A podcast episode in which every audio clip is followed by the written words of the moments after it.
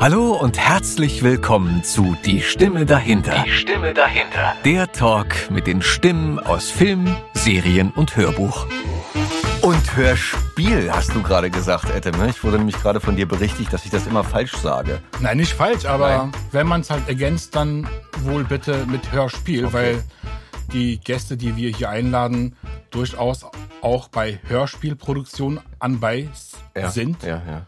Und deswegen, Und natürlich auch noch weiteren Sachen, also wie Computerspiele müssten wir eigentlich noch nennen und ähm, Voice-Over, Dokumentation. ja, das braucht man jetzt, glaube ich, im Detail. Das machen wir, wenn wir, wenn wir Dirk Müller dabei haben. Dann müssten wir das machen. Okay, ja, okay, Ja, das okay. Äh, behalten wir uns vor. Oh, hast du es auch gehört? Du, ich hatte ein, ein Lachen gerade im Hintergrund. Liebe Hörerschaft, wir haben heute natürlich wieder, ihr habt es ja schon gelesen, einen wundervollen Gast, beziehungsweise sagt man Gästin, ist ja, darf man, ist ja nicht, ne? Gast ist ja ste als stehender Begriff. Ich habe mich auch darüber Ähm, ja. äh, ein bisschen schlau gemacht und anscheinend Gästin wäre durchaus äh, passend. Ja, Das steht sogar im Duden so. ehrlich, siehst du, Da war die Stimme wieder. Bildet. Ich hab's auch gehört.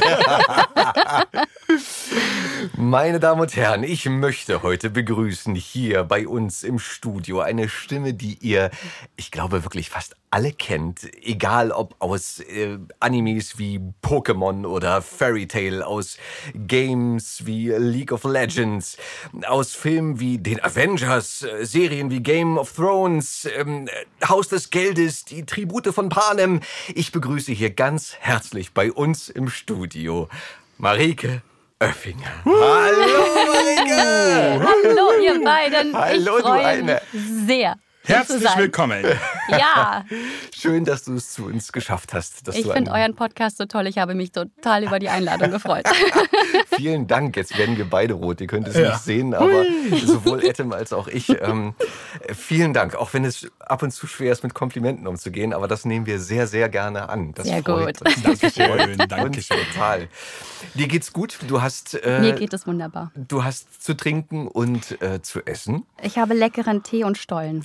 Und diesen Stollen hast du uns mitgebracht. Etem, wir sollten viel mehr Ladies einladen hier zu uns im Studio. Du, absolut. Weil die Ladies bringen immer so tolle Sachen mit. Es ist äh, wirklich phänomenal. Wir, haben's- wir haben leider nicht so weit gedacht, äh, haben halt mit den Männern angefangen und ähm, ja. Ja, aber es Ja. muss ja auch noch Steigerungspotenzial da haben. Absolut. Das, das heißt, das Beste kommt zum Schluss. Nein, aber man lernt ja dazu. Ja. Also ich glaube, auch in Zukunft werden wir uns wesentlich mehr auf die Damenwelt fokussieren als auf die Herrenwelt. Genau. Vielleicht gibt es dann halt auch so Knödel und Klopse und Mittag. Mit der genau. Einladung die Rezeptwünsche schicken. Genau, genau. Wir hätten gerne. Oh Gott. Genau. Das ist ein Fettnäpfchen. Etim, sag du? ja. Äh, und zwar ähm, wollte ich kurz erwähnen, also wir sind ja mit der Produktion jetzt seit einem Jahr zugange. Ja. Und äh, letztes Jahr im Dezember hatten wir mit äh, der Produktion von unserem Zuspieler, sprich äh, unser Trailer, äh, haben damit angefangen und äh, haben die Aufnahmen mit dir gemacht und dann ging dann halt äh, die Sache mit der Produktion los und dann die Technik vorbereitet und dann hattest du mich ja überrascht, dass du dann angekommen bist und hast gesagt so, du, wir haben ja jetzt die Technik aufgebaut und wir legen mal äh, los und ähm, ich habe da ein paar Fragen mitgebracht und äh, wir produzieren mal eine Folge. Und ich stand dann da, völlig unvorbereitet und musste ja über mich die Fragen ergehen lassen. Und jetzt nach einem Jahr dachte ich mir, ich räche mich an deiner Aktion. Wir haben ja die wunderbare Marike hier im Studio. Ja. Und die ist ja eine tolle Schauspielerin, Synchronsprecherin. Aber sie hat auch Moderatorinnen-Qualitäten. Und da werden wir heute den Spieß umdrehen, Oskar. Und zwar, damit unsere Zuhörerschaft auch mal im Detail mitbekommt, wer du bist. Weil du immer wieder, wenn wir hier die Gäste haben, dann erzählst du ja auch aus deinen Erfahrungen und dann wird auch die Familie erwähnt, sprich deine Mutter, dein Vater, dein Onkel, dein Bruder. Du stammst ja aus einer Schauspielerdynastie. Und, ähm, und immer wieder mache ich mir auch Gedanken darüber. Das wäre ja auch fein, über diese Menschen mal ein bisschen Background-Wissen zu erhaschen. Und heute wirst du erzählen, Oskar. Und Marike. Das ist ein abgekartetes Spiel. Ja, es tut mir leid. Liebe Hörer, liebe Hörer, ich möchte, ich möchte nur dazu sagen, dass ich gerade komplett auf dem kalten Fuß erwischt wurde. Hier ist nichts geskriptet. Das ist auch Absicht. ey. Das ist Hardcore gerade. Aber gut, was soll ich machen? So, und zwar, äh, pass auf, wir, wir machen das so, Ja. dass wir gleich mal Die unseren, Spuren umbenennen. genau, die, die, die, den Einspieler gleich hören werden. Und dann legen wir nochmal los. Und Marike wird dann das Programm eröffnen und dann legen wir los. Hallo und herzlich willkommen zu Die Stimme dahinter. Die Stimme dahinter. Der Talk mit den Stimmen aus Film, Serien und Hallo, Hörbuch. liebe Gäste und herzlich willkommen. Ja, ähm, heute mal mit einer etwas anderen Stimme, die euch begrüßt. Nicht Atom, sondern auch meine Stimme. Ich bin Marike. Und ähm, ich bin ein ganz kleines bisschen aufgeregt, weil ich ein Fan von eurem Podcast bin und ich es großartig finde, wie du diesen Podcast gestaltest. Und wir drehen heute den Spieß um. Du darfst uns etwas aus deinem Leben erzählen. Ihr seid so, es ist unfassbar. Es ist wirklich unfassbar. wie Adam schon gesagt hat, wir ein so ein bisschen was äh, haben wir die ganze Zeit auch schon mitbekommen von dir. Ähm, Unfassbar. Aber wir möchten mehr wissen. Genau, Anasch, Anarchie im Atelier. So, und äh, mit deinen Worten, Ja. wer bist denn du? Wie bist du denn groß geworden? Okay, Leute, da muss ich ja immer ganz kurz ganz tief Luft holen jetzt hier. Mich mal kurz sammeln, ähm, weil darauf bin ich jetzt heute wirklich nicht vorbereitet. Aber egal, manchmal werden ja auch, ich habe gelernt von, von unserem lieben Freund und Kollegen, mh, dem Philipp Fleiter, liebe Grüße an der Stelle an den tollen Podcast, wirklich großartigen Podcast Verbrechen von nebenan. Ähm, Philipp, dass die besten Interviews manchmal bei dir zustande gekommen sind, die am spontansten waren, wo man am wenigsten Zeit hatte, sich äh, Gedanken vorher zu machen. Aber, ähm, um auf deine Frage zurückzukommen, ähm,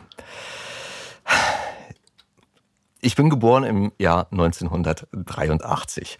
Hm, Sohn zweier Schauspieler, eines, eines Schauspieler-Ehepaares, die damals noch nicht verheiratet waren. Meine Eltern haben geheiratet, als ich drei Jahre alt war. Ich bin im Oskar-Zieten-Krankenhaus geboren in äh, Lichtenberg und habe die ersten drei Jahre meines Lebens äh, mit meiner Mutter in ihrer Wohnung verbracht, in der Richard-Sorge-Straße hinter dem Kinokosmos, ehemaligen Kinokosmos. Ich glaube, es gibt's ja gar nicht mehr, beziehungsweise wird nicht mehr ähm, betrieben in der, in der Frankfurter Allee.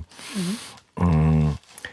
Und dann in dieser, in dieser Zeit äh, haben dann meine Eltern so zueinander gefunden, ohne die ganze Familiengeschichte jetzt zu sehr auseinanderzunehmen, dass äh, meine Mutter und ich in das Haus zu meinem Vater nach Köpenick gezogen sind. Und ich bin also ein Ostkind. Wisst jetzt, Marike, ich habe so viele Gedanken noch gehabt. Wie komme ich denn jetzt von dir? Du bist in Frankfurt groß geworden, aber in Bayern aufgewachsen. Das müssen wir denn ja alles noch nachholen. Also, aber gut. ähm, ja, ich bin im, im, im Osten groß geworden, aufgewachsen. Ähm, die erste Zeit meines Lebens, bis dann die Mauer in den 89 ja gefallen ist, beziehungsweise die Wende in 1990 kam, wo ich dann noch eingeschult wurde und habe eine, eine sehr östliche Sozialisierung wahrgenommen im, in so einem richtigen Ostkindergarten, zu dem ich zugegebenermaßen erstmal gar nicht gerne hin wollte. Ich wollte eigentlich immer lieber zu Hause bleiben und Fernsehen gucken.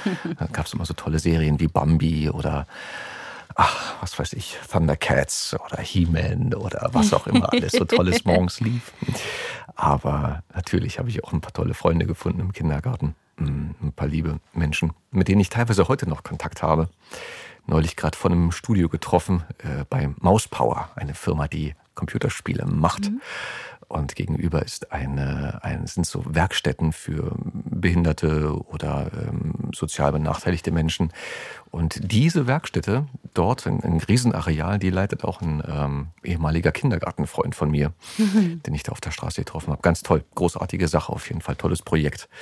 Ähm, man wird nicht reich damit, aber ich glaube, alles, was man da verdient oder, das, oder ganz viel davon geht aufs Karma-Konto ja. für die Welt und die Menschen. Ähm, ja, aber wo geht denn, wo geht denn die Reise hin? Ja. Na, Ettem hat es vorhin schon gesagt, du bist in einer, in einer Künstlerfamilie groß geworden. Mhm. Ähm, ich habe viele von den Leuten, die ihr schon hattet, es sind ja einige, die, die so Eltern haben, die aus diesem Bereich kommen. Ähm, wie war das für dich? War das, bist du so sehr damit groß geworden, dass es für dich im Grunde nie eine Alternative dazu gab? Mhm.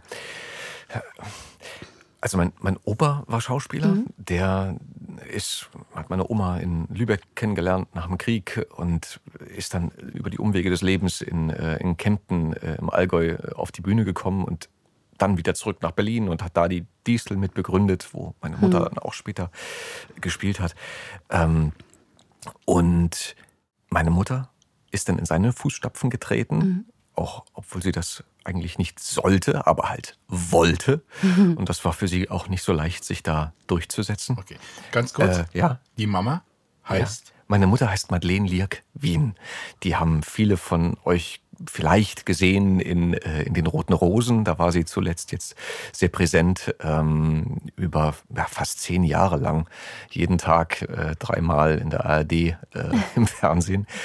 Ähm, und hat, ach, wenn ihr Wikipedia aufmacht, ganz wirklich viel gedreht, viel Theater gespielt, ähm, tolle Sachen. Spuk von draußen, Spuk im Hochhaus das sind so zwei ganz prägnante Serien, die zu Ostzeiten sehr viel geguckt wurden. Ähm, mir fallen auch so Sachen ein wie Flugstaffel Meinecke. Das waren alles Sachen, die sie in meiner Kindheit gedreht hat und mhm. deswegen mhm. ist das wahrscheinlich so hängen geblieben. Da waren halt auch tolle Kollegen bei, äh, wie Jörg Schüttauf oder so, mhm. ähm, die dann da mit ihr vor der Kamera standen. Und, und ja. Theater hatte sie auch gespielt. Genau, genau. Sie hat immer, hat, wie gesagt, in der Distel viel gespielt, hat auch ähm, im, äh, im Friedrichstadtpalast viel gemacht, im Palast der Republik früher. Gab es mhm. auch ein, ein ähm, gerade zu Weihnachten so ein Frau Holle äh, Märchen im, im Palast der Republik. Daran erinnere ich mich noch sehr gerne. Das war toll als Kind, das zu sehen. Mhm. Meine Mutter hat viel am Kudamm Theater gespielt, dann auch auf Tournee oder halt auch Gastspiele vom Kudamm Theater aus in Hamburg, Winterhuter Fährhaus. Ähm, ja, ich habe bestimmt jetzt äh, in der Schnelle eine ganze Menge auch nicht genannt. Wie ist das so als Kind? Warst du immer dabei auch? Ähm, Oder viel dabei? Ja, um den, um den Bogen zu deiner ursprünglichen Frage zu schließen. Auch mein Vater war 45 Jahre lang am Maximum Gorki Theater. Da war ich ähm, bei den Vorstellungen, würde ich sagen, nicht so viel dabei, aber ich war teilweise mit, auch in Karl-Marx-Stadt hieß es ja damals noch ja. in Chemnitz. Äh, bei meiner Mutter, da hatte ich damals Carsten Speck auch kennengelernt. Also auch einige, wirklich einige interessante Künstler ähm, auf dem Weg kennengelernt. Und ja, auch im Theater bei meinem Vater war ich doch öfter mal mit und dadurch so diese Theaterluft zu schnuppern, auch beim Drehen, bei, bei äh, Der Drache Daniel hieß der Film, glaube ich. Da hatte Schütte den, äh, den Drachen gespielt. Nee, aber mitgespielt. Da war ich als Kind auch viel okay. dabei vor der Kamera. Stell jetzt auch ja. mal den Vater vor, bitte. Ja, mein Vater mhm. Dieter Wien. Äh, geboren 1936, äh, ein Mime der, der alten Garde, würde ich sagen. Mhm er sagt äh, selber immer von sich so schön, er ist ein Achtklassenschüler und hat danach angefangen, sich äh, mit dem Geld der, der ähm, Statistenrollen am Theater seine, seine Ausbildung zu finanzieren, beziehungsweise seine eigentlichen, seinem, seinem Chef bei seiner Ausbildung zum Offset-Drucker äh, Zigarren zu kaufen, um sich Zeit zu erkaufen, um am Theater mitzuspielen nach dem Krieg. Ähm, ja, mein Vater, der hat halt auch viel gedreht. Viele Polizeirufe laufen heute noch. Ähm, viel Theater gespielt, auch Tournee. Wie gesagt, festes Ensemblemitglied des, des ähm, MGTs, des Gorki Theaters. Ähm, über, über lange, lange Zeit, über Jahrzehnte. Ähm, ja, ich glaube, das als kurzer, als kurzer Umriss ähm, reicht das. Äh, Ja, und dahingehend war diese Theaterwelt, die Filmwelt, die Schauspielwelt eigentlich immer sehr normal, mhm. weil es eben immer da war. Es war immer Teil des Ganzen, es war es ist halt das Leben der Eltern, so wie man, wie jedes Kind halt das wahrnimmt, dass der Papa oder die Mama zur Arbeit geht und Polizist ist, Feuerwehrmann ist oder auf dem Amt arbeitet oder an der Kasse sitzt oder, oder, oder, egal was jemand macht, war das halt die Normalität. Und das gehörte irgendwie immer so dazu. Hat das den, den Wunsch gefördert, in den Beruf zu gehen? Teilweise wahrscheinlich. Ich würde eher sagen, es hat, es hat den Spaß an dem Beruf gezeigt und hm, einem sehr schnell nahegefühlt, wie, wie lustig das sein kann. Natürlich auch wie anstrengend, aber es war halt irgendwie immer Teil des Ganzen. Und insofern war es gar nicht so eine große Hürde, wie es vielleicht für manch jemanden ist, der nichts mit der Schauspielwelt äh, zu tun hat, im, im elterlichen Sinne, äh, sondern das so vorgelebt bekommt. Ja. Meine, es, ist, es ist auch halt für deine äh, Entwicklung als Schauspieler ähm, sehr förderlich, wenn die Eltern bewusst, sagen wir mal, mit dem Beruf des Schauspielers sie dir diesen Beruf halt nahelegen konnten, mhm. dass du dann diesen Pfad äh, auch schlagen konntest, mhm. meines Erachtens. Also mein Vater zum Beispiel ist semi-professionell in der Theaterlandschaft zugange, aber er hat das Theater nie als Beruf. Also es war halt irgendwie eine Berufung, aber halt irgendwie nie sein Beruf, weil er hier einen anderen Beruf nachgehen musste und damit halt seine Brötchen verdient hat. Ja, und, ähm, und für mich war das zum Beispiel ähm, nie etwas, was er mir als Beruf mit auf den Weg gegeben hat. Mhm. Also er hat mich zwar halt auf der kreativen Ebene gefördert, wo er auch halt konnte, aber so das Schauspiel äh, hat er mir als Beruf nie nah gebracht. Mhm. Und, äh, und wenn ich das mit deinen Eltern und mit deiner beruflichen Entwicklung sehe, äh, denke ich, war das halt äh, eine sehr glückliche Situation für dich, dass du heute einen Traumberuf halt nachgehen kannst, was deine Eltern dir vorgelebt haben. Mhm. Du kennst die Komplexität einfach dieses ganzen Berufsfelds. Es ist nicht so dieses ferne, ich möchte auch mal Star sein auf der Leinwand, mhm. sondern du hast es ja alles schon erlebt, Probenprozesse, Tourneen und sowas. Du wusstest ähm, im Grunde, worum es ging. Mhm. Wann war das erste Mal, dass du dann ähm, auch auf der Bühne oder vor der Kamera standest? Da war ich da war ich sechs Jahre alt. das war bei einem Film, einer Filmreihe, die mein Vater in Babelsberg gedreht hatte. Äh, die hieß oder heißt äh, Fritze Bollmann will nicht angeln. Und da brauchten sie noch einen Jungen, der in den Friseurladen kommt Oh, Asche auf mein. Wer hat denn hier das Handy nicht ausgemacht? Wer hat denn hier Champagner für alle? Naja, gut. Soll ich dir ein Bier bringen? Soll ich dir ein Bier bringen nach dem Schock? Nach dem Schock? Na los, komm. Ja? Da, kann ich, da kann ich jetzt nicht Nein sagen. Ich erzähle aber trotzdem weiter. Ja, bitte. Ähm, und da brauchten sie einen Jungen, der in den Friseurladen kommt. Ähm, und sich die Haare schneiden lassen möchte und der nicht rangenommen wird und irgendwann mit einer Spielzeugpistole vor dem Friseurmeister äh, steht und ihn und ihn sozusagen unter Zwang dazu bringt, ihm jetzt endlich die Haare zu schneiden. Und das war, Dankeschön, ähm, das war insofern sehr schwierig für mich, weil ich weil ich wahnsinnig lachen musste. Das war gar nicht mal die Aufregung, sondern es war so lustig und ich musste immer lachen und konnte deswegen nicht sprechen und nicht, nicht, nicht spielen, ähm, weil das halt einfach so, so, ein Lachreiz war die ganze Zeit. Und äh, daran erinnere ich mich aber tatsächlich noch ganz gerne. Und gab es da welche äh, hinter die Ohren? Nee, überhaupt nicht. Nee, die waren eigentlich alle, alle ganz lieb. Es war, glaube ich, auch der letzte Drehtag. Und insofern waren die dann alle schon sehr ähm, locker drauf. Und damals hatte man ja auch noch viel mehr Zeit zum Drehen. Wenn, du heute, wenn du heute überlegst, dass ein Tatort teilweise in, in 20 Tagen oder habe sogar schon was von 19 oder 18 gehört, mhm. abgedreht wird, du sagst, meine Güte, die 90 Minuten in, in so kurzer Zeit zu schaffen, da hatte man früher, also zu Ostzeiten, wahrscheinlich die dreifache Zeit für sowas. Und ja. naja, meine, war ja auch die Technik war ja auch noch nicht so gut wie heute. Und ja, jemand das Licht alles und nicht den auf, Ton. Auf die, alte, äh, auf, die, auf die Technik. Ich meine, man sagt ja nicht umsonst, gut Ding braucht Weile. Wir hatten das doch neulich, ne? Haben wir das, habe ich das nur geträumt oder haben wir das beim letzten, in der letzten Folge auch ja. zum Wohl auch drüber Prost. gesprochen? Zum, zum Wohl, Wohl, Marike. Schön dass, schön, dass du mich so hinters Licht geführt hast. Das ja. finde ich gut. Ich, ich freue mich darüber. Das habt ihr sehr charmant gelöst. Das muss ich, muss ich, ich wirklich sagen. mm. Mm. Wir hatten das neulich doch, dass das Thema ähm, ich glaube, das haben wir sogar leider, leider nur nach dem Podcast besprochen, mal wieder. Ja. So, eine, so ein Moment, wo man sagt, ah, warum war denn jetzt das Mikro nicht an?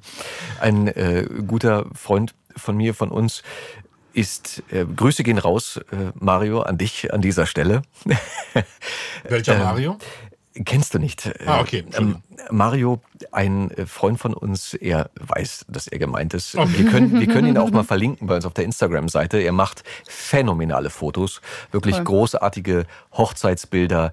Äh, auch seine eigenen Urlaubsbilder, die er dann mal postet, sind großartig auch von seiner Frau. Seine Frau kocht großartiges Essen und dekoriert und designt Sachen, also wirklich so schmackhaft. Wir werden, wir werden das mal, wir werden das Beweise, Beweise findet ihr auf Instagram. Ich werde das alles verlinken. Nee, die laden wir auch ähm, ein. Oder so. Und die kommen dann. Das wäre natürlich auch eine Variante. Ich glaube, da wäre er gar nicht so abgeneigt. Lange Rede kurzer Sinn. Der, der junge Mann ähm, arbeitet, schuftet momentan wirklich sehr hart bei DHL und liefert jeden Tag zig Pakete aus im Berliner Umland. Das ist wirklich ein Knochenjob und ich ziehe immer meinen Hut davor. Aber das ist halt sein Broterwerb. Und nebenbei, in Anführungsstrichen, macht er Fotos. Und zwar, wie schon gesagt, sehr gute Fotos ich dachte da so, er müsste diese Sache eigentlich hauptberuflich machen. Er könnte eigentlich hauptberuflich Fotograf sein und werden. Ja. Nur, was halt dann passiert, ist eben, dass dieser Freiraum, den die Kunst braucht, um sich zu entwickeln, natürlich kleiner wird, weil die Not dahinter steckt, auch damit Geld zu verdienen. Das heißt, in allem, was wir tun, in unserer Professionalität, in der Kunst des, also die Schauspielkunst ist ja mehr oder weniger die Kunst der Wiederholbarkeit, dass du mhm. etwas genauso, wie du es halt gespielt hast, nochmal herstellen kannst, dass es eben kein Zufall war. Ähm, Klammer zu, äh, Lehrstunde beendet, äh, äh, dass du halt ringsherum noch genügend Zeit hast, um eben die Kunst entstehen zu lassen, zu entwickeln. Sachen auszuprobieren, Sachen wieder ja. zu verwerfen. Wir sind ja keine Maschinen und eben Kunst ist halt nichts, was wie, ein, wie eine Maschine funktionieren kann. Ähm, und das kommt halt dann natürlich zu kurz, wenn du das machen musst, wenn du damit Geld verdienen musst oder kann zu kurz kommen. Manch einer braucht halt weniger Zeit oder hat seine Inspiration woanders oder hat halt sehr hohe Preise, dass er halt mit, äh, dass er du viel Zeit für diesen Raum hat. Er versucht sich noch von seinem Shop äh, zu erholen. ich habe hab auch so ein bisschen, ich habe auch so ein bisschen mich jetzt verzettelt und den, ja. den Faden. Wie, wie Nein, sind wir jetzt äh, gekommen? Drei Tage für eine ähm, für eine Folge. genau für eine Folge. Genau. Lange Rede kurzer da Sinn. Hast du gesagt, äh, die das, Technik. genau, das, die, also nicht nur die Technik, das, aber das ist ja auch gut, dass als, auch ihr als äh, Tonmeister früher halt mehr Zeit gebraucht habe, um mal ein Band zu wechseln, um ja. mal noch mal was zusammen zu spielen zu lassen oder probieren zu lassen oder weißt so. Du, ich habe ich hab gehört zum das Beispiel nach schlimm. der Wende, dass da halt ähm, die Studios ähm, sich gefreut haben. Ja, jetzt kommt halt die Westtechnik. Mhm. So, die ist wunderbar, haben halt irgendwie das Zeugs für ein Apfel und ein Ei verkauft, werden überhaupt ansonsten weggeschmissen. So, ja. Mikrotech Gefell, das wird halt den Tonmeisterkollegen halt äh, etwas sagen, aber. Eine Firma? Eine Firma. Äh, ja. Wir kennen alle die Firma Neumann. Äh, die eine Firma war halt dann Mikrotech Gefell und ja. die andere Seite halt im Westen Neumann. So, da hat man halt irgendwie diese Mikrotech Gefell. Mikrofone für einen Apfel und ein Hai äh, weggegeben und äh, alle haben sich dann gefreut für ein paar Mark 50 halt diese Mikrofone halt irgendwie dann gekauft. So, und dann sehe da im Nachhinein, das, was sie hatten, war eigentlich Gold wert und haben das dann halt irgendwie den Wessis einfach so verschenkt und haben dann halt die Westtechnik gekauft, die vielleicht halb so gut war. Äh, sind dann halt im Nachhinein schlauer geworden. Mhm. Also äh, es war, glaube ich, nicht alles schlecht im Osten. Ich gehe mal stark davon aus. Wo, wo sprechen wir hier gerade rein? Das, sind, äh, das ist ein australischer Hersteller. Stelle. Aber Marika hat Marika gleich mal ein Mikrofon. Ja. Sie hat das Beste. Ah. Die U27. Die 8, 87. Ja, fast. Ja, fast. Die Usi. 60. Die, Hätte ich mal Usi gesagt. ja, die Usi. Aber um wieder zurückzukommen Ja. auf Fabian. Ah, ü- Im Übrigen, das habe ich mich gefragt, weil Adam, ähm, als er mir anfängt, immer dich immer Oscar nennt. Ja. Ähm, am Anfang wusste ich erstmal echt nicht, von wem du sprichst. Wer ist dieser Weil- Oscar? Und für mich ist auch Fabian Oscar tatsächlich. Ähm, hast du eine Präferenz? Du, das ist eine gute Frage von dir. Das Ding ist, ich habe mich damit nie so wirklich auseinandergesetzt und das hängt mir jetzt nach in meinem Leben. Das wird mich mein ganzes Leben begleiten. Also pass auf, meine Eltern nennen mich Fabian. Meine Schwiegerfamilie nennt mich Oscar. Meine, meine Grundschulfreunde, auch die Kindergartenfreunde nennen mich Fabian. Die Gymnasialfreunde, Oberschulenfreunde, die nennen mich Oscar. Das heißt, es gibt nicht wirklich eine Regel. Also sogar auch bei den, bei den Kollegen ist das sehr durchwachsen. Der eine sagt so, der andere sagt so. Ich stelle das immer ganz gerne frei. Einfach manchmal finde ich es auch äh, ganz interessant, wie man einen so einschätzt und sieht, weil der Name Fabian ist ja doch ein bisschen, wie soll ich sagen, ein bisschen ähm, adretter, nee, adretter, ein bisschen äh, nicht so frech, ein bisschen, äh, ich, ich, mich, mir fällt das richtige Wort nicht ein. Ich würde sagen, mh, n- nicht so frech trifft es eigentlich ganz gut. Wie frech wie Oscar. Oscar ist natürlich dann eine andere Nummer. Mh, einfach so durch. Fabian klingt Also gesittet. ich, ich muss sagen, ich, ich finde beide ja, Namen total schön und ich, ich glaube, also ich hätte dich auch immer Fabian, also wobei ich Fabian Oscar Wien, ich finde einfach generell den Klang von deinem Namen total schön. Kompliment geht dann raus an, äh, an meine Ma, beziehungsweise an meine Eltern. Ja. Äh, ich muss dazu sagen, dass sich meine Eltern auf den Namen Fabian geeinigt hatten Mhm. und dass meine Mutter den Namen Oskar aber noch so schön fand, dass sie ihn, wenn ich die Erzählung richtig wiedergebe, nach meiner Geburt einfach noch mit in die Geburtsurkunde hat reinschreiben lassen. Mhm. weil du im Krankenhaus. Im Oscar, äh, was war das? im Oskar-Zieten-Krankenhaus Genau. lag. Äh, Nicht nur deswegen, sondern weil sie das halt einfach schön fand. Und ähm, bei der Begründung oder bei der, bei der Absprache meiner Eltern hieß es dann wohl seitens meines Vaters so, ja, aber was ist denn, wenn es kein Oscar wird? Also wenn es halt ein braver Junge wird. Brav, das war das Wort, was ich suchte. Brav. Äh, Fabian ist halt braver als Oscar. Und meine Mutter dachte sich, naja, aber wenn es vielleicht dann doch ein Oscar wird, dann hat er den Namen ja. Und wenn er den nicht braucht, dann muss er ihn ja auch gar nicht nehmen. Er hat ihn ja als zweiten einfach da und kann sich das ja später selber überlegen. Ich wollte gerade sagen, also ich finde generell mehrere Namen zu haben, bietet einem die Möglichkeit, im Grunde auch mehrere Persönlichkeitsaspekte unterschiedlich gewichtet leben Mhm. zu können. Also zu sagen, wenn du sagst, deine Familie nennt dich Fabian, dann ist das vielleicht eher so dieser, wohl, also wie auch immer, also dieses Bild eines Fabians. Mhm. Und wenn dich so deine äh, Grundschulfreunde Oscar nennen, ist halt noch so dieses Verspielte dran. Aber du kannst, du hast im Grunde die Freiheit, damit ja auch frei zu spielen. Das stimmt. Hast du einen zweiten Namen? Äh, nicht eingetragen. Ich weiß, dass ich ähm, von meiner Tante Silvia Ja. den Namen, aber als im Endeffekt inoffiziellen. Ich habe das ganz lange, wollte ich, dass das da, also dass ich, dass ich den als offiziellen zweiten Vornamen habe. Ich mag aber Marike so unglaublich gerne. Also ich fand den immer schon toll, den Namen. Ähm, auch weil ich nach einem Lied von Jacques Brel benannt bin. Aber meine Schwester hat immer Leonie Christine, ähm, die hat immer zwei Namen gehabt, den sie dann auch später als Künstlername so genommen hat. Ja. Ja, es ist. Ähm, Es ist ja auch in Mode gekommen mittlerweile, Ja, ne? so gefühlt. so also zwei, ich glaube, glaube, bei unserer Generation war es noch nicht so. ja. Aber mittlerweile ist es ja echt so fast gängig, dass man Doppelnamen, Dreifachnamen, Vierfach, der Fünffach Ja. Bei teilweise den einen Namen Spaniern hat. sogar acht, neun. Ehrlich? Ja, die aber da ja ist es, glaube ich, immer, du hast, du, du kriegst einen Namen, dann kriegst du noch den vom Vater und vom Großvater und so, also oder beziehungsweise Also ähm, Generationen Das ist tatsächlich so eine Familienehrung, ähm, dass die da irgendwie noch so viele Namen mit reinpacken. Ähm, mein Papa hat das auch mit, dass er Maria irgendwie von seiner Oma noch mit reingekriegt hat und irgendwie Karl sowieso als Tradition. Mein Opa hieß so und mein Uropa hieß auch so. Verstehe. Ähm, ich glaube, das hat so eine Familientraditionsgeschichte und in Spanien noch viel mehr, weil die da noch viel bewusster und traditioneller in der Hinsicht sind. Das ist, glaube ich, bei dir auch so, ne? Meintest du doch, dass ähm, in der Türkei die Namen auch teilweise von den Also- Großvätern. Ja, aber das wird dann halt irgendwie. Zum Beispiel bei den Arabern ist es ja so, wenn zum Beispiel Ibn, Ibn, zum Beispiel Mohammed, Ibn Al-Ahmed. Ja. Ja. halt irgendwie Mohammed, der Sohn von Ahmed. Oder Abu.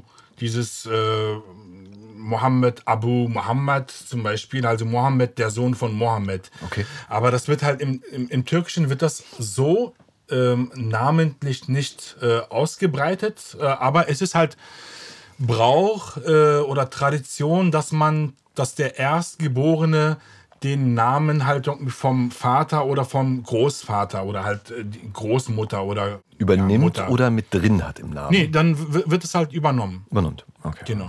Hm. Also bei uns ist es zum Beispiel so halt, bei, ähm, wenn ich jetzt in der Türkei bin und jetzt zum Geburtsort äh, meines Vaters zum Beispiel halt gehen würde und dann, äh, mein, mein Vater ist zwar auch halt dort im Ort, das reimt sich sogar, dort im Ort, äh, in Fort, äh, äh, bekannt, äh, aber wenn ich jetzt sagen würde, ich bin der Sohn von Nihat, dann würden sie sagen halt, äh, ja, welcher Nihat?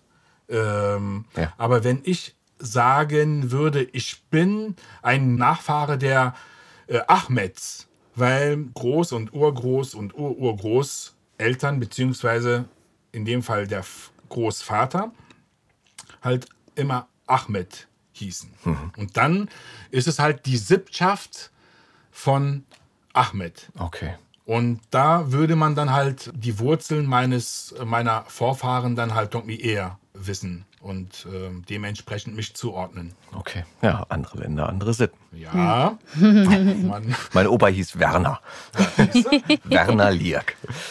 Und, ähm, und meine Großeltern Lusiewicz. Ähm, das heißt auch damals Ostpreußen beziehungsweise polnischer Teil. Also ich bin zu einem ganz kleinen Teil sogar äh, polnisch verwurzelt. Aber gut, das nur am Rande. aber Kontakt, also, aber da gibt es keinerlei Kontakte. Nee, nee, nee, nicht mehr. Was da, was da familiär, ich, da müsste ich auch meine Mutter nochmal genau fragen, ähm, wie das dann weitergeht. Mm, Aber ich glaube, das ist dann alles, das geht dann alles nach Deutschland, die ganze Familiengeschichte mütterlicherseits. Väterlicherseits ähm, habe ich vier, hatte vier Geschwister. Einer ist leider mittlerweile verstorben. Die drei anderen, Moritz, Matti und Karen, ähm, sind eigentlich auch in den künstlerischen Beruf gegangen. Doch, das kann man, das kann man ziemlich genauso sagen. Matti ist ein hervorragender Schauspieler am Berliner Kriminaltheater und Regisseur. Und äh, Moritz fährt äh, Licht und Ton äh, wie kein zweiter in der Wabe in Berlin. Ein Veranstaltungshaus, wo es viele tolle Konzerte gibt. Äh, Danziger Straße, auch Veranstaltungen etc. Auch zu WMs, EMs, immer ein, immer ein Highlight. Ich will keine Werbung machen, aber es ist ziemlich gut. Mach, es sollen mach, ja, es ja- soll, es soll ja, ja ja, es, soll, es sollen ja aber auch nicht zu viele Leute kommen eigentlich, weil weil es so schön ist, weil es so schön familiär Ja. ist. So, wobei ich auch glaube, dass die Veranstalter nichts dagegen haben, weil es ja immer noch ähm, staatlich subventioniert ist, glücklicherweise äh, vom Land Berlin. Aber hier erzählt er gar nichts davon, weißt du? So halt irgendwie, dass er mal sagt, du, pass auf, da ist eine Veranstaltung und mein Bruder ist da, der macht halt da Technik und hier hast du mal die Freikarten. Überhaupt nicht, der. Ja, du weißt doch, seitdem, seitdem wir unseren Podcast machen, war ja jetzt nicht so viel mit Veranstaltungen, Okay, oder? damit, damit So. konntest du dich nochmal rausziehen. Ein Hast aber Glück, ein Glück. Und meine Schwester Karen, die ist ähm, gelernte Bibliothekarin ähm, an der Amerika-Gedenkbibliothek und die macht aber auch ganz tolle Sachen mittlerweile auch für äh, auch auf YouTube und sowas lesen die Geschichten vor, haben Kinder eingeladen, die die toll lesen können oder Kollegen, ähm, die sind sehr bemüht, auch die Literatur ähm, an die Jugend weiterzuleiten. Mm, auch eine wirklich, wirklich, wirklich coole Sache und gute Geschichte. Ich werde mal einen Link einfügen für alle Literaturbegeisterten. Toll. Das heißt, das künstlerische Füllhorn ist über eurer Familie reich ausgegossen worden. Ja, ja, offensichtlich ja. Irgendwie hat es uns dahin alle verschlagen. Auch wenn ich dazu sagen muss, dass ich ja eigentlich immer Pilot werden wollte. Ich wollte eben, weil, eben wie schon am Anfang gesagt, ne, die Schauspielerei war immer da. Ja. Und dass man das Hobby, was immer da ist, später zum Beruf macht, das konnte ich mir nicht vorstellen. Ja. Das war einfach so wie, ja, das machst du ja zum Spaß, aber du musst ja, so sind wir ja auch, werden wir auch groß in unserer Schule so, wir müssen halt, wir leben in einer Leistungsgesellschaft, du musst etwas lernen, du musst etwas leisten, du musst etwas abliefern und natürlich musst du dann, du musst das Abitur machen und dann musst du studieren und dann musst du halt irgendeinen Beruf erlernen und den ausüben und, aber dass du sagst, natürlich nicht, dass die Schauspielerei jetzt nicht auch einen Beruf sind, mal erlernen muss und äh, dann dementsprechend äh, kämpferisch ausüben muss. Nein, das nicht. Aber ihr seht es mir nach, wenn man das halt als Kind oder als Jugendlicher anders sieht und halt erstmal so, ja, das mache ich ja schon seit ich sechs Jahre alt bin irgendwie, dann spiele ich halt mal da mit und dann spiele ich mal damit und das hat ja bisher auch immer gut geklappt und läuft ja und das ist ja auch cool und dann so. Das konnte ich mir mal nicht vorstellen. Deswegen, mhm. eigentlich war es immer die Lufthansa. Und dann in der, ich glaube, es war die, es war die zwölfte Klasse das war die zwölfte Klasse. Ich hatte mich natürlich in weiser Voraussicht auf die Fliegerei, habe ich mir natürlich gedacht, naja, gut, Mathe ist jetzt vielleicht nicht ganz so meins, aber Physik, Physik, mhm. das kriegst du hin auf jeden Fall. Also Physik, Leistungskurs. Was lacht denn ihr da so? Keine Ahnung, aber ich erahne. Auf jeden Fall, auf jeden Fall. ich habe, ich habe nichts verstanden. Ich habe wirklich so gar nichts geblickt. Und um mich zu retten, habe ich mal wieder, wie so oft in meiner gesamten Schullaufbahn, Kinder macht's nicht nach, macht er zwar sowieso, aber ich muss ja offiziell sagen, ihr dürft's nicht. habe ich natürlich mal wieder gespickt und offensichtlich so schlecht wie noch nie. Ähm, und wurde das erste und einzige Mal in meinem Leben, in meiner gesamten Schullaufbahn beim Spicken erwischt. Die Lehrerin trat dann, stand auf, so. Ich, merk, ich merkte nur aus dem Augenwinkel irgendwie, dass sie in meine Richtung kam, Die trat Faust. ganz leise hinter mich, so, schob meine Federtasche ein Stück nach vorne, nahm den Spicker ganz langsam, steckte ihn ein und ging nach vorne. Nach so mein, nee, nahm noch mein Aufgabenblatt so und ging damit nach vorne. Und dann dachte ich so, okay, scheiße. Und dann musste ich da sitzen. Hm, sitzt jetzt da rum, die, die restliche Zeit des Tests. Ich weiß nicht, ob es eine Viertelstunde war oder zehn Minuten oder fünf. Es kam auf jeden Fall wie eine Ewigkeit vor. Und dann hieß es danach halt, ja, schade, dass wir in, der ersten, ähm, in dem ersten Test schon unseren ersten Betrugsversuch hatten. Oh das Wort fand ich ziemlich hart, aber es hat es natürlich getroffen, ja. muss man äh, ehrlicherweise sagen. Ähm, auf jeden Fall war das eigentlich auch ein sehr glücklicher Umstand, weil da war mir ganz schnell klar, Junge, das wird hier nicht. Mit Physik und Leistungskurs, das kannst du knicken. Und somit schwammen auch ziemlich schnell an diesem Tag die Träume der Fliegerei dahin. Das war hart. Aber ähm, ich konnte dank der ähm, Schulleitung und der Lehrer damals die, ähm, das Unterrichtsfach nochmal wechseln. Es waren ja 13 Jahre Schule, also 11. 11. Äh, Klasse war immer so dieses Austauschjahr mit Amerika und Vorbereitungsjahr und äh, unnötige Klasse, wie oftmals gesagt wird. Aber gut, sei mal dahingestellt für den einen Jahr, für den anderen nein. Und äh, 12., 13. war halt das Abitur und konnte dann von Physik noch zu Erdkunde-Leistungskurs wechseln. Und dann hatte ich halt Erdkunde-Leistungskurs und Englisch-Leistungskurs. Englisch war sprachlich orientiert, natürlich so wunder was, immer ganz, ganz gut. Da habe ich früh mit angefangen, hat mich irgendwie immer interessiert, die Sprache und auch dank des äh, der Affinität zu Computerspielen, du mhm. kennst es von deinen Jungs, ähm, war es einfach notwendig, dass man Englisch spricht. Man will ja verstehen, was da irgendwie, was man da drücken muss und so. Und dann kam das so von alleine mehr oder weniger. Ähm, und Englisch, äh, Erdkunde-Leistungskurs bei Herrn Kirschbaum. An der Stelle auch einen herzlichen Gruß. Äh, einer der wirklich der grandiosesten Lehrer meiner Schullaufbahn, muss ich sagen. Ein, ein toller Typ, wirklich ein toller Typ. Wenn, wenn jeder, wenn alle Lehrer sich ein Beispiel an ihm nehmen würden, dann wäre die Welt auf jeden Fall auch um einiges besser. Ich will keine anderen Lehrer jetzt schmälern oder, oder schlecht machen, aber es gibt manchmal so Menschen, die ihre Berufung gefunden haben und ich finde, der Mann hat es gefunden. Der hat sie definitiv gefunden. Und äh, bei dem habe ich wirklich viel mitgenommen. Und das hat Spaß gemacht. Der Erdkunde-Leistungskurs hat Spaß gemacht. Das war, das war gut. Ja, wenn man selber Freude an der Sache hat, dann. Ja. Das ist bei Lehrern, fand ich, in der, meiner ganzen Schullaufbahn auch so, es ist so wichtig, dass jemand es aus seiner Begeisterung rüberbringt, weil dann lernst du, ohne dich groß anzustrengen im Endeffekt. Ja. Ich habe noch, noch so eine, ich hatte mal eine Kamera relativ früh schon, habe so eine, heutzutage ist ja normal, dass man im Handy eine Kamera hat, damals ja. noch nicht, versteckt mal irgendwo hingepackt und mal ähm, so ein bisschen Unterricht mitgefilmt von äh, einer Lehrerin. Hatte das dann zu Hause gezeigt und meine Eltern waren, wie soll ich sagen, die waren äh, schockiert, wie langweilig doch dieser Unterricht war. Ich dachte, oh Gott, und da musst du aufpassen. Ich sage, ja, fast jeden Tag. Ähm, das ist manchmal wirklich schwer. Ich meine, klar, jeder Lehrer kann auch mal einen schlechten Tag haben und so, Ja. aber im Großen und Ganzen bin ich da total bei dir. Wenn ein Lehrer begeistert bei der Sache ist, Ja. bestenfalls noch Schauspielerei vorher studiert hat, äh, da, es gibt, es gibt, ich habe einen, einen Freund, der hat eben genau das so gemacht und ich glaube, der kommt damit sehr gut an. Das glaube ja. Oh, Tobias, liebe natürlich. Grüße gehen raus an dich. Aber weißt du was? Ich dachte so nach der Spickerei äh, kommt dann jetzt so eine Geschichte, so wie, dann habe ich der Lehrerin sowas von vorgespielt, dass die dann gesagt haben, Junge, du wirst zwar halt irgendwie kein Physiker, aber aus dir wird mal ein Schauspieler oder so und komm in den Theaterkurs. Und dann begann so seine Schauspielkarriere. Sowas Weißt du, das ist lustig, ich. das ist lustig, dass du das sagst, weil äh, das denken ja, denken ja wirklich viele Menschen, dass Schauspieler im Allgemeinen dir auch gerne mal was vorspielen im Leben oder, oder halt sich Ja. verstellen oder Ja. sowas. Und ich glaube, das ist wirklich in den meisten Fällen ein weit gefasster Irrtum. Ja. Weil was wir ja machen, ist ja eine Rolle zu erarbeiten, eine Figur zu erarbeiten.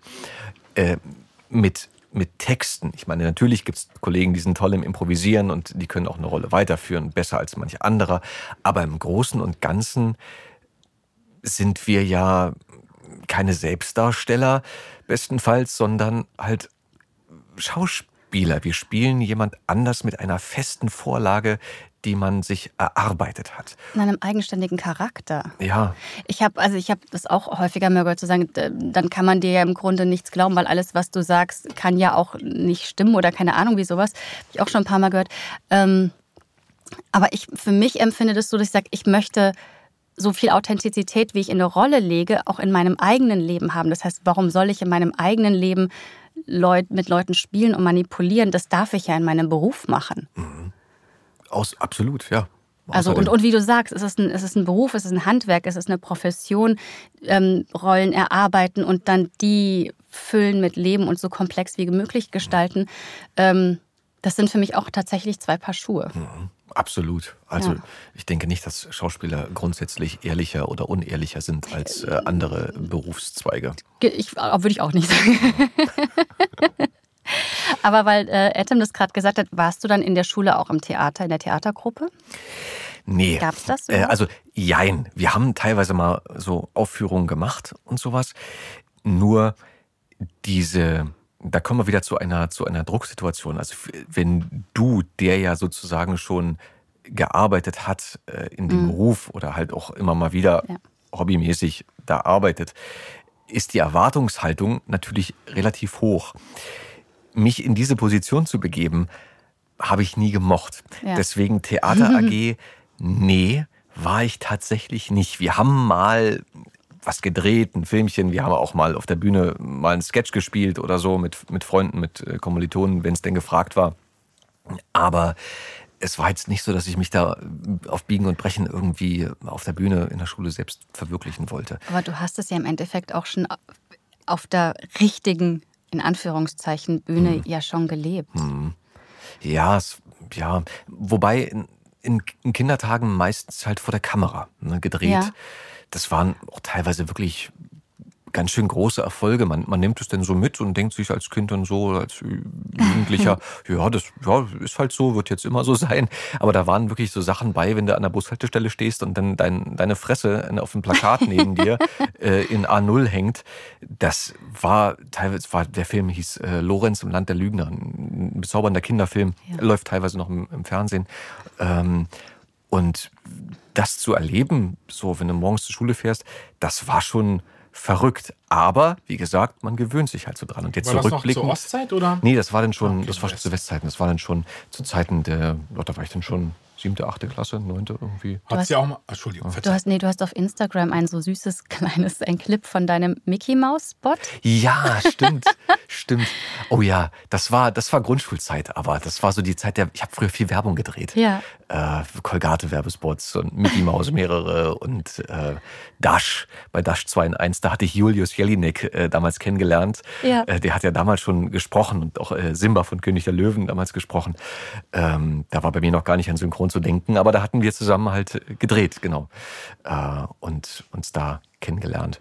Und diese äh, Mickey Mouse ähm, Heft äh, Werbespots oder wie? Das waren, genau, das waren Werbespots für, die, für das Magazin, für das Mickey Mouse Magazin. Ich hatte auch mal zeitlang äh, für eine Firma gearbeitet, wo ähm, halt diese Werbeclips vertont wurden. Ah, dann haben wir vielleicht damals schon zusammengearbeitet. nee, nee, also da, äh, ich habe da keine Sprachaufnahmen gemacht, sondern es ging darum, äh, Sounddesign zu machen. Okay.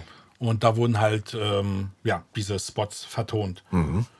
Aber, ähm, nee, Aufnahmen hatte ich da für diese Produktion nicht gemacht. Ja, da waren halt neben der Werbung, denn wenn ich so zurückdenke, Sachen wie doppelter Einsatz dabei oder Das war auch so auch mal 2000, Polizeiruf. 2004, 2005. Ja, das war schon später. Nee, das, also was ich meine, das war ja wesentlich früher äh, mit, den den, mit 90ern den Sachen. Genau, in den glorreichen 90ern, wo so wirklich viel auch gedreht wurde. Ähnlich wie jetzt wahrscheinlich. Nur halt damals nicht für Netflix, sondern damals fürs, fürs Fernsehen, für, für ganz viel für RTL, Sat 1 und sowas. Äh, hab ich auch mit, da durfte ich auch mit Christoph Walz drehen. Ähm, in dem Film Tag der Abrechnung. Da haben wir beide den Amokläufer von Euskirchen gespielt. Ich die Kindheit von ihm und er dann den Erwachsenen. Und alles, was damit verbunden war, was das Leben so, wie, wie das Leben vermurkst wurde von dem armen Mann. Das heißt, du hast relativ viel auch gedreht in der Zeit. Hast du dann immer schulfrei auch bekommen? Ja, das war natürlich auch oftmals schwierig, glaube ich, für, für die Kommilitonen zu einzuordnen, weil ja klar, es war halt immer so eine, oder oftmals, nicht immer, aber oftmals eine Sonderstellung. Man ist frei, man, man Ja. ist freigestellt, man fährt irgendwo hin, man muss zwar ein paar Sachen nacharbeiten und sowas, aber im Großen und Ganzen ging das ganz gut. Teilweise ging das sogar bei, dem, bei Lorenz im Land der Lügner so, dass eine Lehrerin, die ich mal hatte, die in Rente gegangen ist, mitgekommen ist und mit mir in den Drehpausen oder so den, den Stoff gearbeitet hat, Ja. äh, den, den man in der Schule hatte. Also wie so eine Art Privat- oder Einzelunterricht. Was natürlich sehr effektiv ist, sehr effizient ist. Und ja, aber na klar, eine Sonderstellung, ne, eine verrückte Position, sowas mal erlebt zu haben. Aber auch das war, hat sich halt nicht so angefühlt, sondern es war halt so. Ja. Aber wie war das so mit deinen, mit deinen Klassenkameraden? War da, waren die also bewundernd oder war da auch ähm, Neid, Missgunst? Ich will es keinem unterstellen, aber ich hatte schon, ich weiß nicht, wie die Kommilitonen das von, aus heutiger Sicht sehen würden, aus ihrer Perspektive, aber ich hatte schon das Gefühl, ich kon, damals konnte ich es nicht deuten. Damals war es manchmal schwierig oder für mich unverständlich, warum manche jetzt komisch reagieren oder so. Aber nur gewollt oder ungewollt, glaube ich, wurde mir das schon manchmal zum Verhängnis, ähm, dass es ja bestimmt da mal Missgunst gab oder Unverständnis oder so. Gehänselt ein Glück nicht. Das Einzige, was mal war, waren, das war im Kindergarten, glaube ich, waren wegen meiner langen Haare. Meine Eltern fanden es so schön, dass ich als Kind noch so lange Haare hatte, was für mich wahnsinnig schwer zu ertragen war. Weil natürlich kam da hin und wieder der, der Spruch von wegen Mädchen, Mädchen, siehst du aus wie ein Mädchen. Ich wollte immer kurze Haare haben und dann hatte ich endlich zur Einschulung, endlich durfte ich dann im Maxim Gorki Theater wurden mir dann die Haare geschnitten. Äh, Gibt es sogar noch eine Videoaufnahme von. Dann hatte ich endlich kurze Haare. Habe sie mir dann wieder lang wachsen lassen zum Ende der, der, der Grundschule und zum äh, Gymnasiumbeginn dann wieder abgeschnitten. Äh, also alles mal so ein bisschen durchlebt. Ja.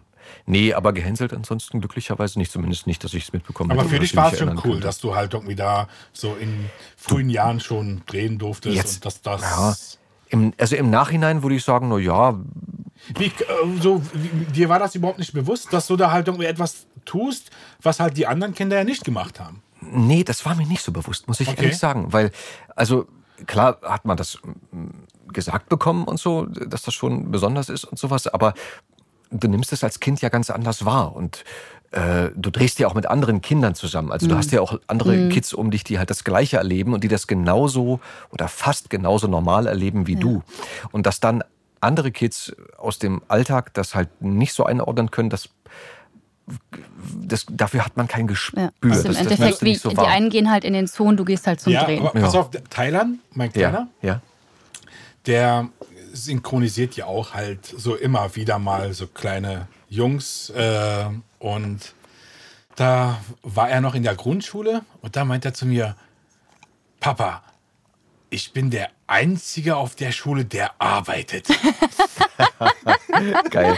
Süß.